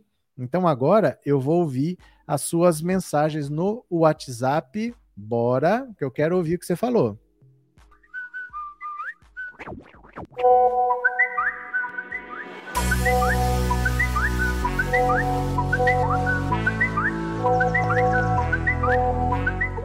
Pronto. Esse WhatsApp é o 14 997790615 esse número é WhatsApp também, é Pix. Se você fizer uma contribuição com o canal, no final eu vou ouvir, eu vou ler todos os Pix. Se tiver uma mensagem lá, eu leio, tá bom? Deixa eu pegar aqui, ó. Compartilhar a tela. Pronto. Aqui está o WhatsApp. Fechou. Bora. Se você encontrasse o Sérgio Moro e o Dallagnol em pré-campanha, apareceu na sua cidade, está cara a cara com você, o que você diria para ele? Mensagens curtas, vamos ver. Eu chamaria os dois de exterminadores do futuro. Quem Oi, mais? Professor, boa noite. Oi. Luísa de São Paulo. Se eu encontrasse, tivesse coragem de olhar na cara dos dois, mandava eles tomar vergonha. Obrigado. Professor Luiz de Recife, eu diria, aí vai o ladrão e o auxiliar do ladrão. Oi, professor Sona Maria, se ah. os dois aparecessem na minha frente, eu fugiria e dizia, cruz credo, vai para lá, Satanás. Valeu. Noite, professor Roberto, Oi. que é Guia Martins, do Rio de Janeiro. Professor, eu diria assim, saiam daqui, seus covardes. Lula, 2022. Valeu. Professor Mauro de Barueri pense no pior palavrão. Abraço. Boa. Semana. Boa semana. Boa noite, professora Donizete. Com certeza um ovo para cada um, bem na testa desses vagabundos. Valeu. Professor Roberto, Divino Magalhães Filho, cidade de Itapuranga, Goiás. Eu perguntaria ao Moro se ele queria soterrar os caminhoneiros com as pás. É verdade. Valeu, muito obrigado. Moro e suas pás, né? Boa noite, professor. Se ele viesse aqui, eu dava uma pista em todos os dois. Expulsava ele. Sou aqui de Caruaru, Pernambuco. Fernando de São Gonçalo. Oi. Para que eles tomassem vergonha na cara e pedissem desculpa para o povo brasileiro pela destruição que eles fizeram. Leci de Pindamonhangaba. Eu diria assim, o casal 20 do roubo do Brasil inteiro que faliu o nosso país. Obrigado. Boa noite, professor. Oi. Professor, eu falo aqui de Apucarana, Paraná. Diga lá. E se o Sérgio Moro e o Delton Dinheiro aparecessem aqui, eu diria para eles, seus canalhas, devolvam o meu emprego na construção civil. Boa noite, professor. É, você está no Paraná, você tem chance de ver, hein? Professor, eu diria, vivam para ver o Lula ser presidente, apesar de ser o capeta. Boa noite para todos. Boa noite. Boa noite, professor Roberto Cardoso. Aqui é o Cláudio Alves, de Imperatriz Maranhão. Ah. Eu diria pelos dois, é, o Sérgio Moro e o Daranhol, chamaria ele de dois vagabundos sem vergonha, ladrão, que deveria estar de trás das grades. Valeu, boa noite. Boa noite. Aracide, juiz de fora, eu diria, me deixem em paz que eu não aguento mais. Boa noite, professor. Oi. O que eu diria se encontrasse o Moro e o Deltan Dallagnol na minha frente aqui na minha cidade? Ah, eu ia dizer assim, eu vou votar no Lula e vocês estão fora. Boa noite, Renilda Ferreira, de Salvador. Oi. Eu diria ladrões de dignidade. Eu diria que eu ia viver para ver eles presos. Boa noite, professor. Sou de IEP, Estado de São Paulo. Ah. Se, eu, se eu encontrasse na minha frente o juiz Sérgio Moro, eu diria juiz ladrão, se ele não tem vergonha de se candidatar depois de toda a falcatrua que fez com o Lula. Muito obrigado. Ó, deu para ouvir todas as mensagens. Fico feliz quando vocês participam. Gosto de ouvir a participação de vocês. É enriquecedor. Obrigado a todo mundo que participou, viu? Eu gritava juiz ladrão. É, quero ver esse Danilo quando Lula for eleito. Quem mais? Elô Machado, acho que não bebê. Danilo, seu capim secou. Professor, é mais que lógico que o Dallagnol tem que acompanhar o Moro para poder tentar se eleger para deputado federal. É que o Moro é candidato a presidente, então o Moro tem que rodar o Brasil. E o Dallagnol é candidato a deputado federal, a campanha dele é só no Paraná. Então é só quando o Moro estiver andando pelo interior do Paranhá que o Dallagnol pode acompanhar. Tem 27 estados aí para andar. Então não vai acontecer com muita frequência, não. O Paraná é um estado pequeno. Provavelmente o Moro faz um giro, passa pelas cidades principais e não volta mais. Não deve acontecer muitas vezes, não. Vamos ver, né? Cadê? É... Pedro, eu ia colocar uns adjetivos lindos para eles. Você autoriza? Melhor não. Melhor não. Não sei o que, que são adjetivos lindos. Vamos ver mais um aqui, ó. Vamos ver mais um. Pronto. Mais uma notícia. Olha o Dudu Bananinha. Eduardo Bolsonaro aplaude distribuição de armas a civis na Ucrânia. Meu Deus do céu. O economista Ricardo Amorim, ex-Manhattan Connection, lamentou os civis armados na guerra da Ucrânia. Comentando seu post no Twitter, Eduardo Bolsonaro resolveu exaltar a distribuição de armas a civis nesse conflito. O filho 03 do presidente da República escreveu o seguinte: Homens deveriam ser corajosos, mas aos que preferem se agachar diante de uma ameaça a enfrentá-la e tentar vencê-la. É como um bandido entrar na sua casa e você de cara oferecer sua mulher, agradecendo que não foi você próprio o estuprado. Hoje o Ocidente colhe os frutos dessa covardia. Olha. O Ricardo Amorim tinha escrito: muita gente comemorou que o governo ucraniano armou civis para combater os russos. Será, será que será bom para o povo ou vai custar a vida de muito mais ucranianos? Agora o soldado russo não sabe quem representa risco para ele. Na dúvida, trata todos como militares. Cenas horrorosas. E o Eduardo Bolsonaro achou bonito. Sabe qual que é o perigo disso tudo? Tem dois perigos nisso tudo. O primeiro é o seguinte: é gente completamente despreparada, indo de peito aberto para enfrentar o exército russo. Não é que vai enfrentar o Pazuello. Você vai enfrentar o exército russo e você é um civil. Né? Então você não tem o preparo, você não tem o treinamento, você muitas vezes nem quer a guerra, você nem quer. Às vezes você é contra a guerra e você está indo para a guerra para morrer. Porque você, para saber manusear uma arma, talvez até você consiga manusear, mas manusear com precisão, da maneira correta, na hora certa, vai uma diferença. Normalmente, um civil que vai para a guerra armado vai morrer. Não é uma questão de dar arma, ele não vai ter a roupa, a proteção, o treinamento, vai morrer. Isso é a primeira coisa. Segundo, é que se tem civil armado, como é que eu sei que o civil está armado ou não? Na dúvida, eu encontro o civil, eu meto bala. Se eu sei que só os militares estão armados, eu poupo os civis. Mas se eu estou invadindo um país, os civis estão armados, eu vejo um civil, eu não sei se está armado ou não, na dúvida, pipoco nele. Então muita gente vai morrer de graça nessa brincadeira de dar armas para civis. Isso não pode acontecer. Né? Isso não pode acontecer. Isso daí a população está pagando o preço e o Eduardo Bolsonaro acha que isso é valentia, né? Fica em casa e morre como um covarde ou vira escravos. A questão não é essa, Ângelo. A questão não é essa. Você não tem como vencer essa guerra. Não tem como vencer o, o, o exército russo. Não tem. A mesma coisa que você falar, os Estados Unidos estão invadindo aqui, toma arma. Vai lá. Vai lá. Não tem como vencer. Não é o povo que quer fazer uma guerra. Os governos não chegaram a um acordo e os governos estão em guerra. O povo foi ouvido? O povo, o Putin chegou para a população russa e falou: Gente, vocês querem uma guerra? Vocês acham que a gente deve enfrentar a Ucrânia? O presidente da Ucrânia falou: Pessoal, o que, que vocês acham? Vocês querem armas para se defender? Não, são governos que tomaram decisões.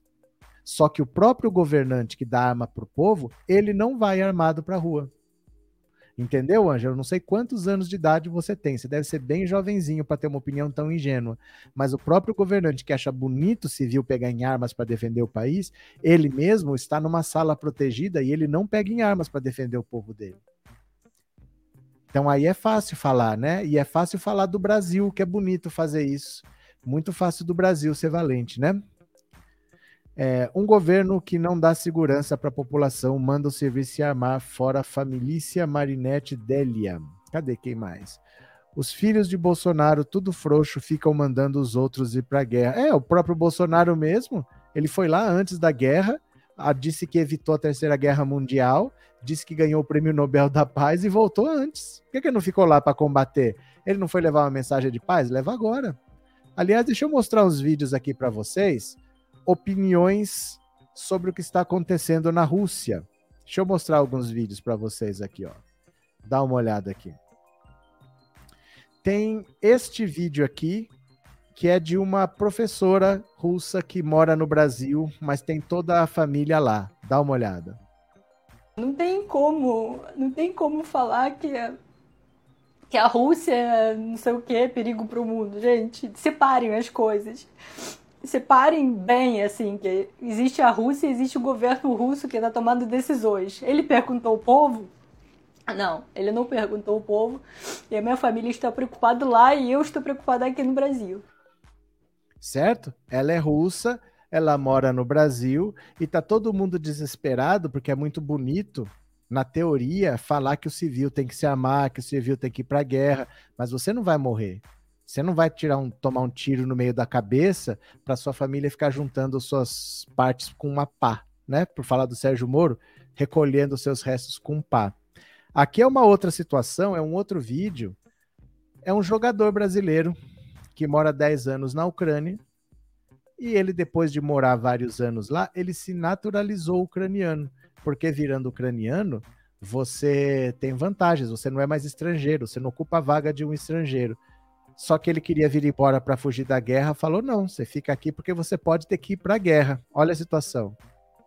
Júnior Moraes, brasileiro naturalizado ucraniano que a qualquer momento pode ser chamado para a guerra. Júnior Moraes é natural de Santos, inclusive atuou no Peixe no início da sua trajetória profissional. Já faz uma década que ele atua apenas no futebol ucraniano, o que fez com que ele se naturalizasse pelo país. Ele está reunido com outros atletas em um hotel e, claro, planejava vir ao Brasil ou para algum lugar para escapar desse território de conflito. Porém, ele, especificamente, não pode. Júnior Moraes, que inclusive é atleta da seleção ucraniana, não pode deixar o país por ter cidadania ucraniana e a qualquer momento pode ser recrutado pelo exército para participar de uma guerra. Convivendo com a apreensão de não só não poder deixar um país em guerra, como também, talvez, participar dela. Tudo tem os prós e os contras, né? Foi útil por um tempo ser cidadão ucraniano, mas agora ele é cidadão ucraniano e a Ucrânia está em guerra. O que, que o governo brasileiro pode fazer por ele? Nada. Se ele for convocado, ele vai ter que lutar na guerra ao lado dos ucranianos contra o exército russo. Vai lá de peito aberto enfrentar o exército russo. E vocês lembram que eu falei para você da Lola Melnik, que ela é ucraniana, mas de família russa. Ela nasceu na Ucrânia porque a União Soviética tinha essa política de levar cidadãos russos para os outros países da União Soviética. Então, em vários países da antiga União Soviética, tem gente que é de origem russa, que se identifica com os russos, que gosta de ser próximo aos russos, mas o cara nasceu na Ucrânia, nasceu na Armênia, nasceu na Geórgia, nasceu no Azerbaijão, mas o cara é de família russa. Essa Lola Melnik, ela mora no Brasil, ela é ucraniana, mas ela é de família russa. E tem um depoimentozinho dela aqui também, ó, para você ouvir. Cadê? Aqui.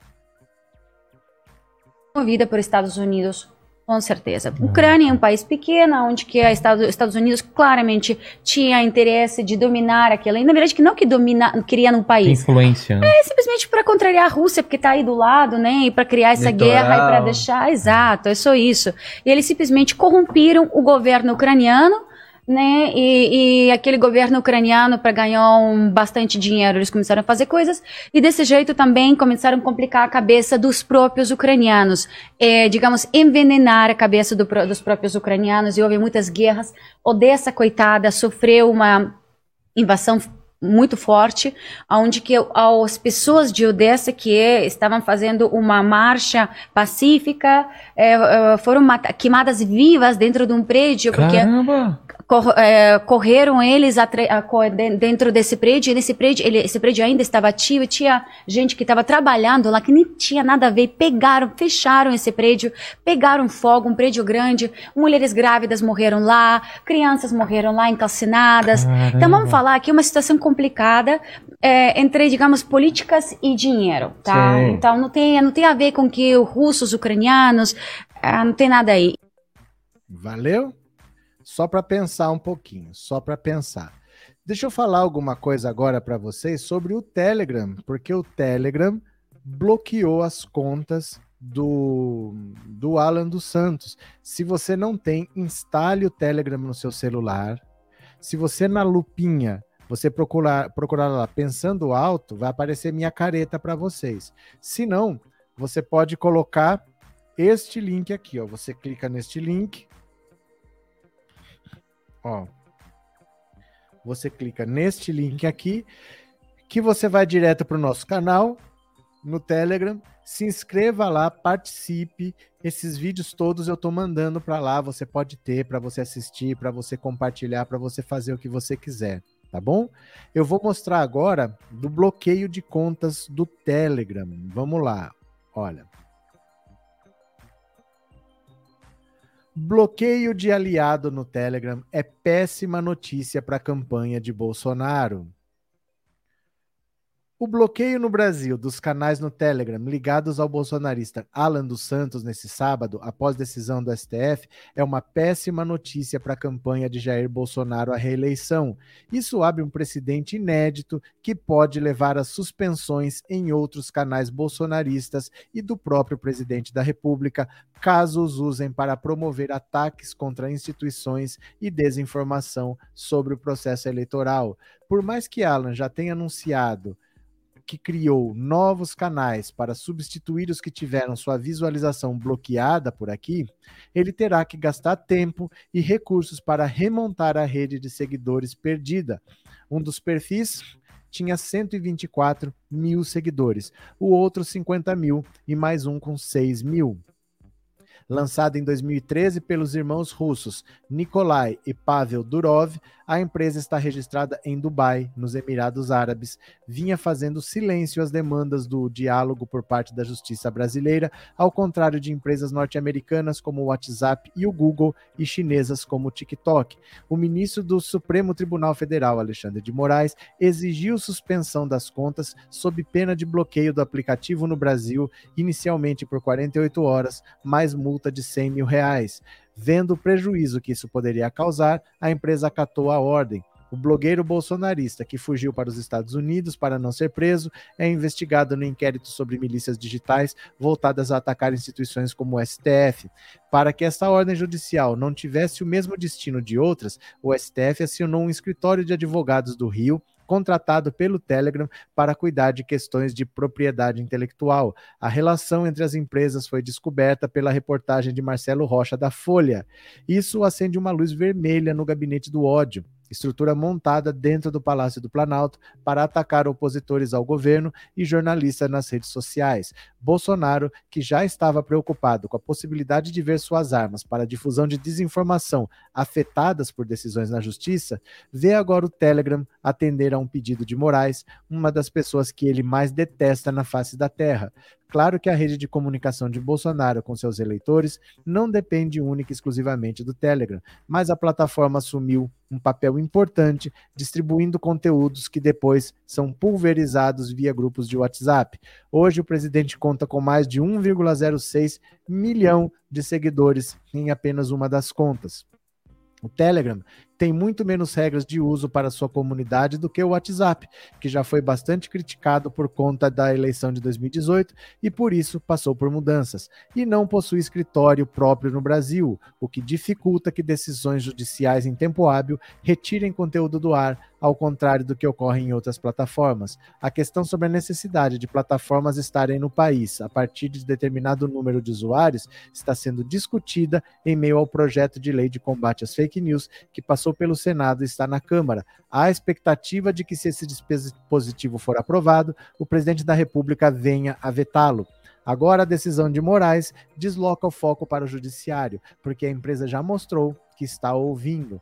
O então presidente do TSE, ministro Luiz Roberto Barroso, afirmou no dia 13 de fevereiro que o Brasil não é a casa da sogra, ao se referir ao Telegram. Defendeu que a plataforma que atua à revelia das leis brasileiras, tornando-se sede de ataques à democracia, deveria simplesmente ser suspensa. Recentemente, a Alemanha conseguiu o bloqueio de contas no Telegram após pressão das autoridades. Depois disso, a justiça brasileira teve conversa sobre o tema com o país europeu. Em conversas com fãs na porta do Palácio da Alvorada, no final de janeiro, Bolsonaro disse que a tentativa de enquadrar o Telegram nas leis brasileiras é uma covardia. Obedecer à lei brasileira é uma covardia. Ou seja, sentiu. O cumprimento da decisão deve azedar o carnaval do presidente. Deixa eu mostrar para vocês o que, que o Xandão falou sobre as eleições do fim do ano. Ó, o Xandão foi bem claro sobre como vão ser as eleições. Ele vai ser o presidente do TSE. Olha. Ver repetição do que foi feito em 2018, o registro será cassado. E as pessoas que se fizerem irão para a cadeia por atentar contra as eleições e contra a democracia no Brasil. Todo mundo sabe o que ocorreu. Todo mundo sabe o mecanismo utilizado nas eleições e depois das eleições. Então, uma coisa é se há a prova específica da imputação. Agora, não se pode aqui, é, de uma forma, como eu disse, criar um precedente avestruz, dizendo, não, não, não ocorreu nada. Veja, isso é fato mais do que notório que ocorreu. Há gabinete de ódio. Foi dito na tribuna por um dos advogados, em momento algum se falou em gabinete do ódio. Há gabinete do ódio, sim. E essa alcunha não foi dada nos inquéritos, não foi dada por opositores políticos, foi um ministro de Estado.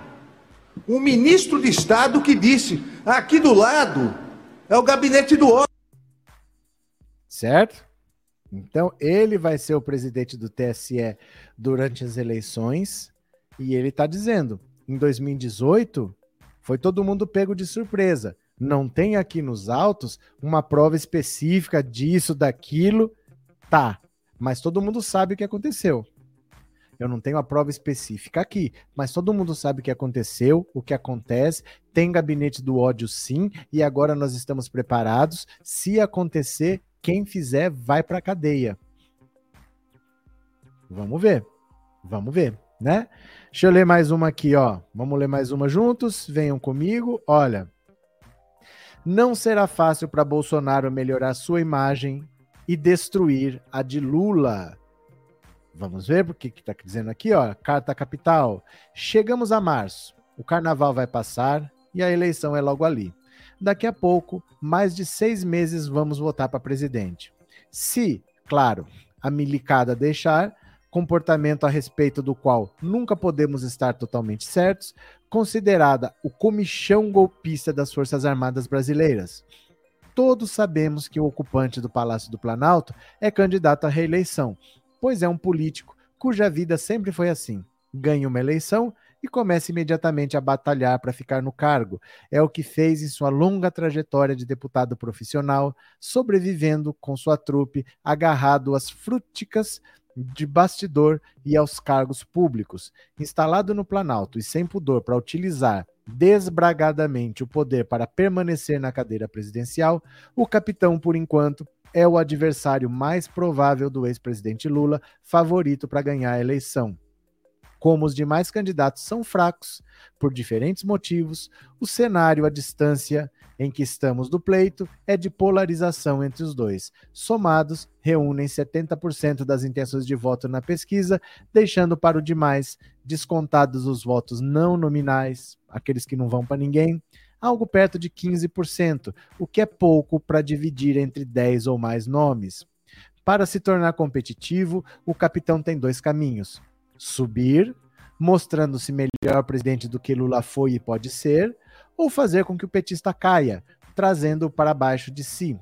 Claro que são alternativas complementares. A melhora do capitão reduz a quantidade de piora que precisa causar na imagem do ex-presidente. Podemos chamar de construtiva a primeira opção e de destrutiva a segunda. Bolsonaro tem de fazer as duas coisas, construindo-se e destruindo Lula. Para ele, nenhuma é fácil. Ambos têm piso e teto firmes, que funcionam como limites abaixo ou acima dos quais é difícil ou quase impossível ir, mas os de Lula são bem maiores. Seu piso é elevado, entendido como a parcela do eleitorado que está definida por ele e infensa há argumentos em contrário e o teto é alto, formado pelos que podem votar em seu nome e estão pouco dispostos a ouvir críticas, até por conhecê-las todas. O capitão, ao contrário, viu os dois quantitativos cair desde a posse. A população foi se decepcionando com ele em razão da performance no governo e, especialmente, do modo como está enfrentando a pandemia e a crise na economia. Com isso, o piso afundou e o teto desabou. Sua tarefa é complicada, tem muito a construir e a destruir. A aposta na opção construtiva quer dizer, para ele, colocar dinheiro em políticas distributivas, pois é assim que tipicamente a direita busca os votos dos eleitores mais pobres. Sempre acham que ganham se tiverem grana para comprá-los. No caso de Bolsonaro, o passado não justifica otimismo. Em 2020, perante gastos públicos estratosféricos, a avaliação do governo melhorou de maneira apenas modesta, de acordo com os dados disponíveis que vêm a pesquisas remotas. Em pesquisas telefônicas do Datafolha, o melhor resultado foi obtido na comparação entre março e dezembro, quando a avaliação positiva foi de 33 para 37, crescendo quase nada na margem de erro, as centenas de bilhões despendidas tampouco deixaram resultados em prazo mais longo.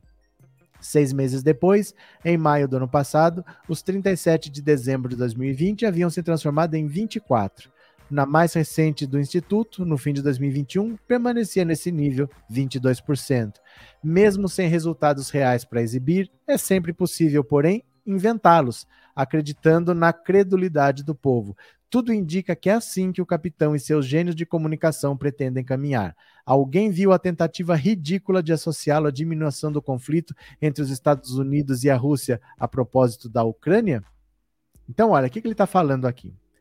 Basicamente, o Lula tem um patamar alto. O Lula está acima dos 40%.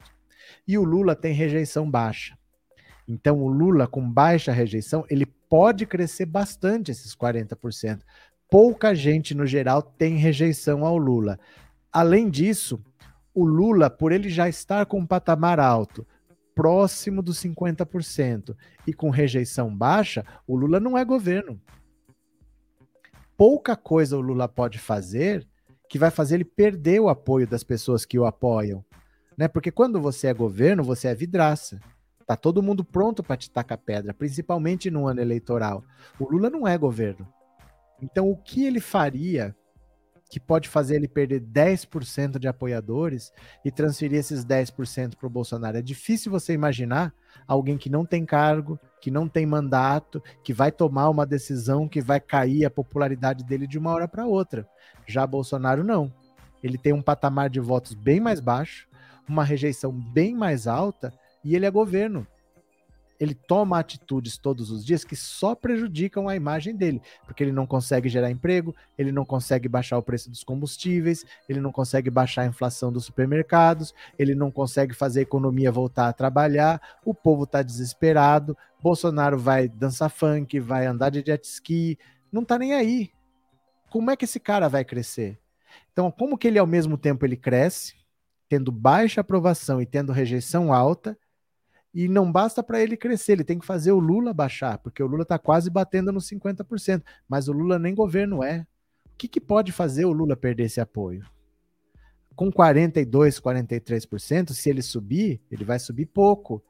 Mas o que faria ele cair? Muito difícil você imaginar. E para o Bolsonaro crescer não é fácil, porque ele tem uma rejeição muito alta. Então, como ele vai sair desse impasse? Muito difícil. A candidatura do Bolsonaro é praticamente inviável muito difícil imaginar ele crescendo e o Lula caindo ao ponto dele ultrapassar, sendo que ele é governo e o Lula não. Quando ele não era governo, ele subiu em 2018, mas ele não era governo. Ele não era atacado como hoje. Ele não precisava comprovar o trabalho dele. O governo, ele tem que mostrar o que ele fez. E falar: olha, eu fiz isso, isso, isso, eu quero mais quatro anos para continuar fazendo. Ele não tem nada para mostrar. Ele não governou, ele abriu mão de governar. Então, como ele vai pedir mais quatro anos para as pessoas? É bem difícil, né? Cadê?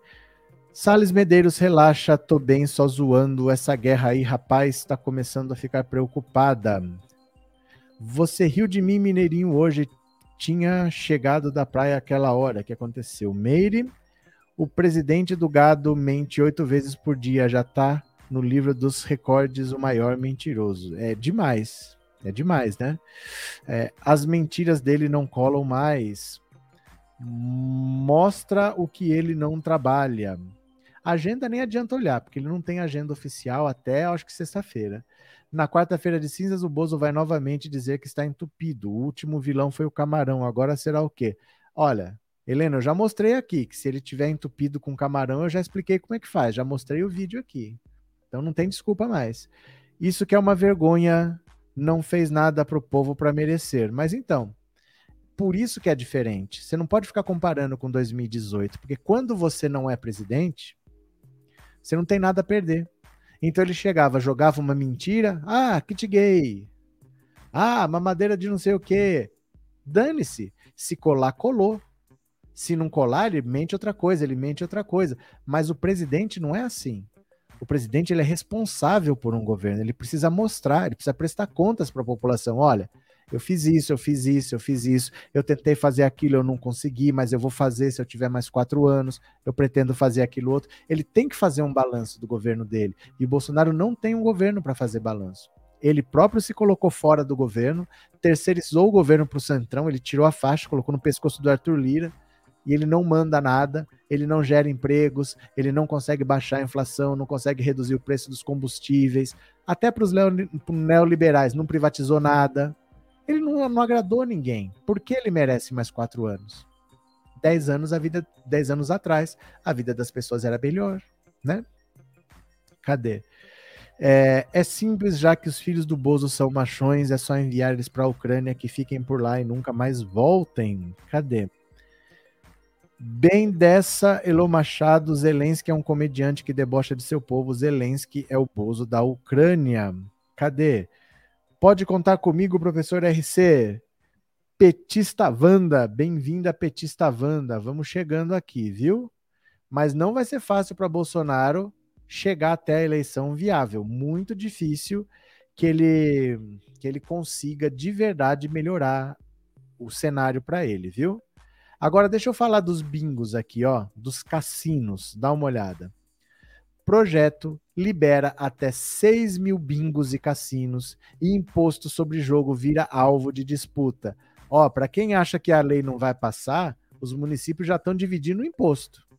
Ó, como, per- como permissão para abertura, desculpa, com, com permissão para abertura de até 6 mil bingos e cassinos e mais de 300 autorizações para a operação de jogo do bicho, o projeto de legalização dos jogos aprovado pela Câmara criou uma expectativa de arrecadação que agora é alvo de interesse de governos estaduais e de prefeituras.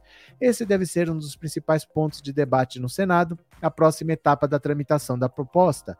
A projeção de parlamentares e especialistas é de que a exploração de bingos, cassinos e pontos de jogo do bicho pode representar 4,5 bilhões por ano em tributos para o governo federal, que, de acordo com o texto, encaminhará um terço deste valor para estados e municípios. A possibilidade de que a nova legislação além de regularizar atividades já existentes, amplia a oferta física e virtual de jogos no país, tem levado agentes públicos a se preparar para pleitear uma fatia maior na distribuição desses recursos. O projeto cria um tributo único, o CID Jogos, com alíquota de até 17% sobre a receita bruta dos jogos, e não prevê a incidência de outros impostos como ISS. Secretários municipais de Fazenda argumentam que a atividade pode não ser isenta de imposto, recolhido por prefeituras sobre prestação de serviços. O relatório do projeto, deputado Felipe Carreiras, afirma que dialogou com representantes da Frente Nacional de Prefeitos e com o Comitê Nacional de Secretários Estaduais de Fazenda. O Globo procurou governadores dos nove estados mais populosos, que concentrarão o maior número de licenças para jogos, e apenas o do Rio de Janeiro se pronunciou. O governador Cláudio Castro afirmou por meio de nota que a projeção econômica da legalização dos jogos é positiva e que a medida deve fomentar o turismo, gerar empregos e renda e impulsionar o desenvolvimento regional. A combinação geraria ganhos inegáveis, possibilitando ao Estado se consolidar ainda mais como destino turístico para as Américas e o mundo. O governador do Rio defendeu ainda que a iniciativa deve ser seguida de mecanismos de fiscalização que impeçam que a atividade econômica estimule um ambiente turvo, propício a ilegalidades. Ainda de acordo com Castro, será necessário garantir uma prática responsável sem promoção da compulsão e do vício. O faturamento total estimado pela relator do projeto para bingos, cassinos e jogo do bicho é de 40 bilhões. As loterias da Caixa, citada como parâmetros para estimativa, tiveram tiveram 18,4 bilhões em apostas em 2021, dos quais 30% foram pagos em prêmios. O montante recolhido pela Cid Jogos, após serem descontados prêmios pagos pelos operadores, restaria 1,4 bilhão a ser dividido entre o fundo de participação dos municípios e o fundo de, eh, e fundo de participação dos estados. Os valores restantes serão destinados a fundos nacionais de cultura, saúde, segurança pública e também para a Embratur. O governo federal, por sua vez, recolherá uma taxa de fiscalização trimestral entre 20 mil e 600 mil, de acordo com a atividade. Só com a operação de bingos, estimativas conservadoras apontam uma arrecadação anual de quase 50 milhões. No caso de cassinos, chegaria a 65 milhões. A legalização não prevê receitas para estados e municípios atuarem na fiscalização e delega a responsabilidade para o Ministério da Economia. Olha, números muito baixos. Números muito baixos. Você achar que vai conseguir um bilhão? Um bilhão para cada projeto de lei que o governo tem que aprovar, ele coloca 3 bilhões na mesa e distribui lá para os deputados. Muito pouca arrecadação. Um imposto de 17%, você vai comprar arroz no supermercado, você paga 50% de imposto embutido ali. Por que, que comida tem tanto imposto? Por que, que gasolina tem tanto imposto? E por que, que jogos de azar vão ter 17% de imposto? Ali tinha que ter imposto pesado, porque ninguém precisa jogar. Vocês estão vendo pela conversa que está aprovado. Só passou na Câmara, mas eles já estão até repartindo o imposto. Por que 17%? Vocês percebem que não é uma atividade para ter imposto baixo? É para ter 50%, 80%. É para ser quase tudo imposto. Se quiser. Se não quiser, não vai. Você vai, vai ser caro? Vai. O prêmio não vai ser tão alto? Não vai ser. É se quiser. Isso aí é diversão. Ninguém é obrigado a isso. Isso não é item de primeira necessidade. Isso é um item supérfluo. Então ali tinha que ter imposto pesado. 80% do que o cara paga tinha que ser imposto. Ah, mas vai ficar caro. Problema. Se quiser jogar, paga o preço. Se não quiser jogar, não paga. Ninguém precisa, ninguém vive disso.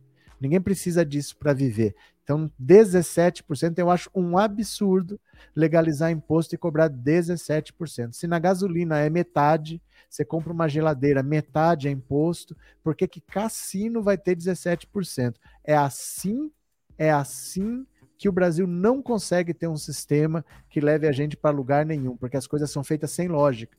Eles pensam que vão ganhar um dinheirinho, mas eles não pensam na justiça e no objetivo do que eles estão fazendo, né? Cadê?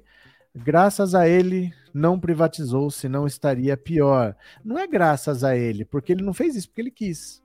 Você diz graças quando a pessoa é responsável por aquilo. O Bolsonaro não é responsável por não ter privatizado, é apesar dele, né? Ele queria ter privatizado, ele não teve competência. Fazer o quê? Vamos ver aqui, ó. Eu vou vou ler as suas mensagens do Pix. Quem mandou mensagens no Pix, eu vou ler agora. Vamos lá?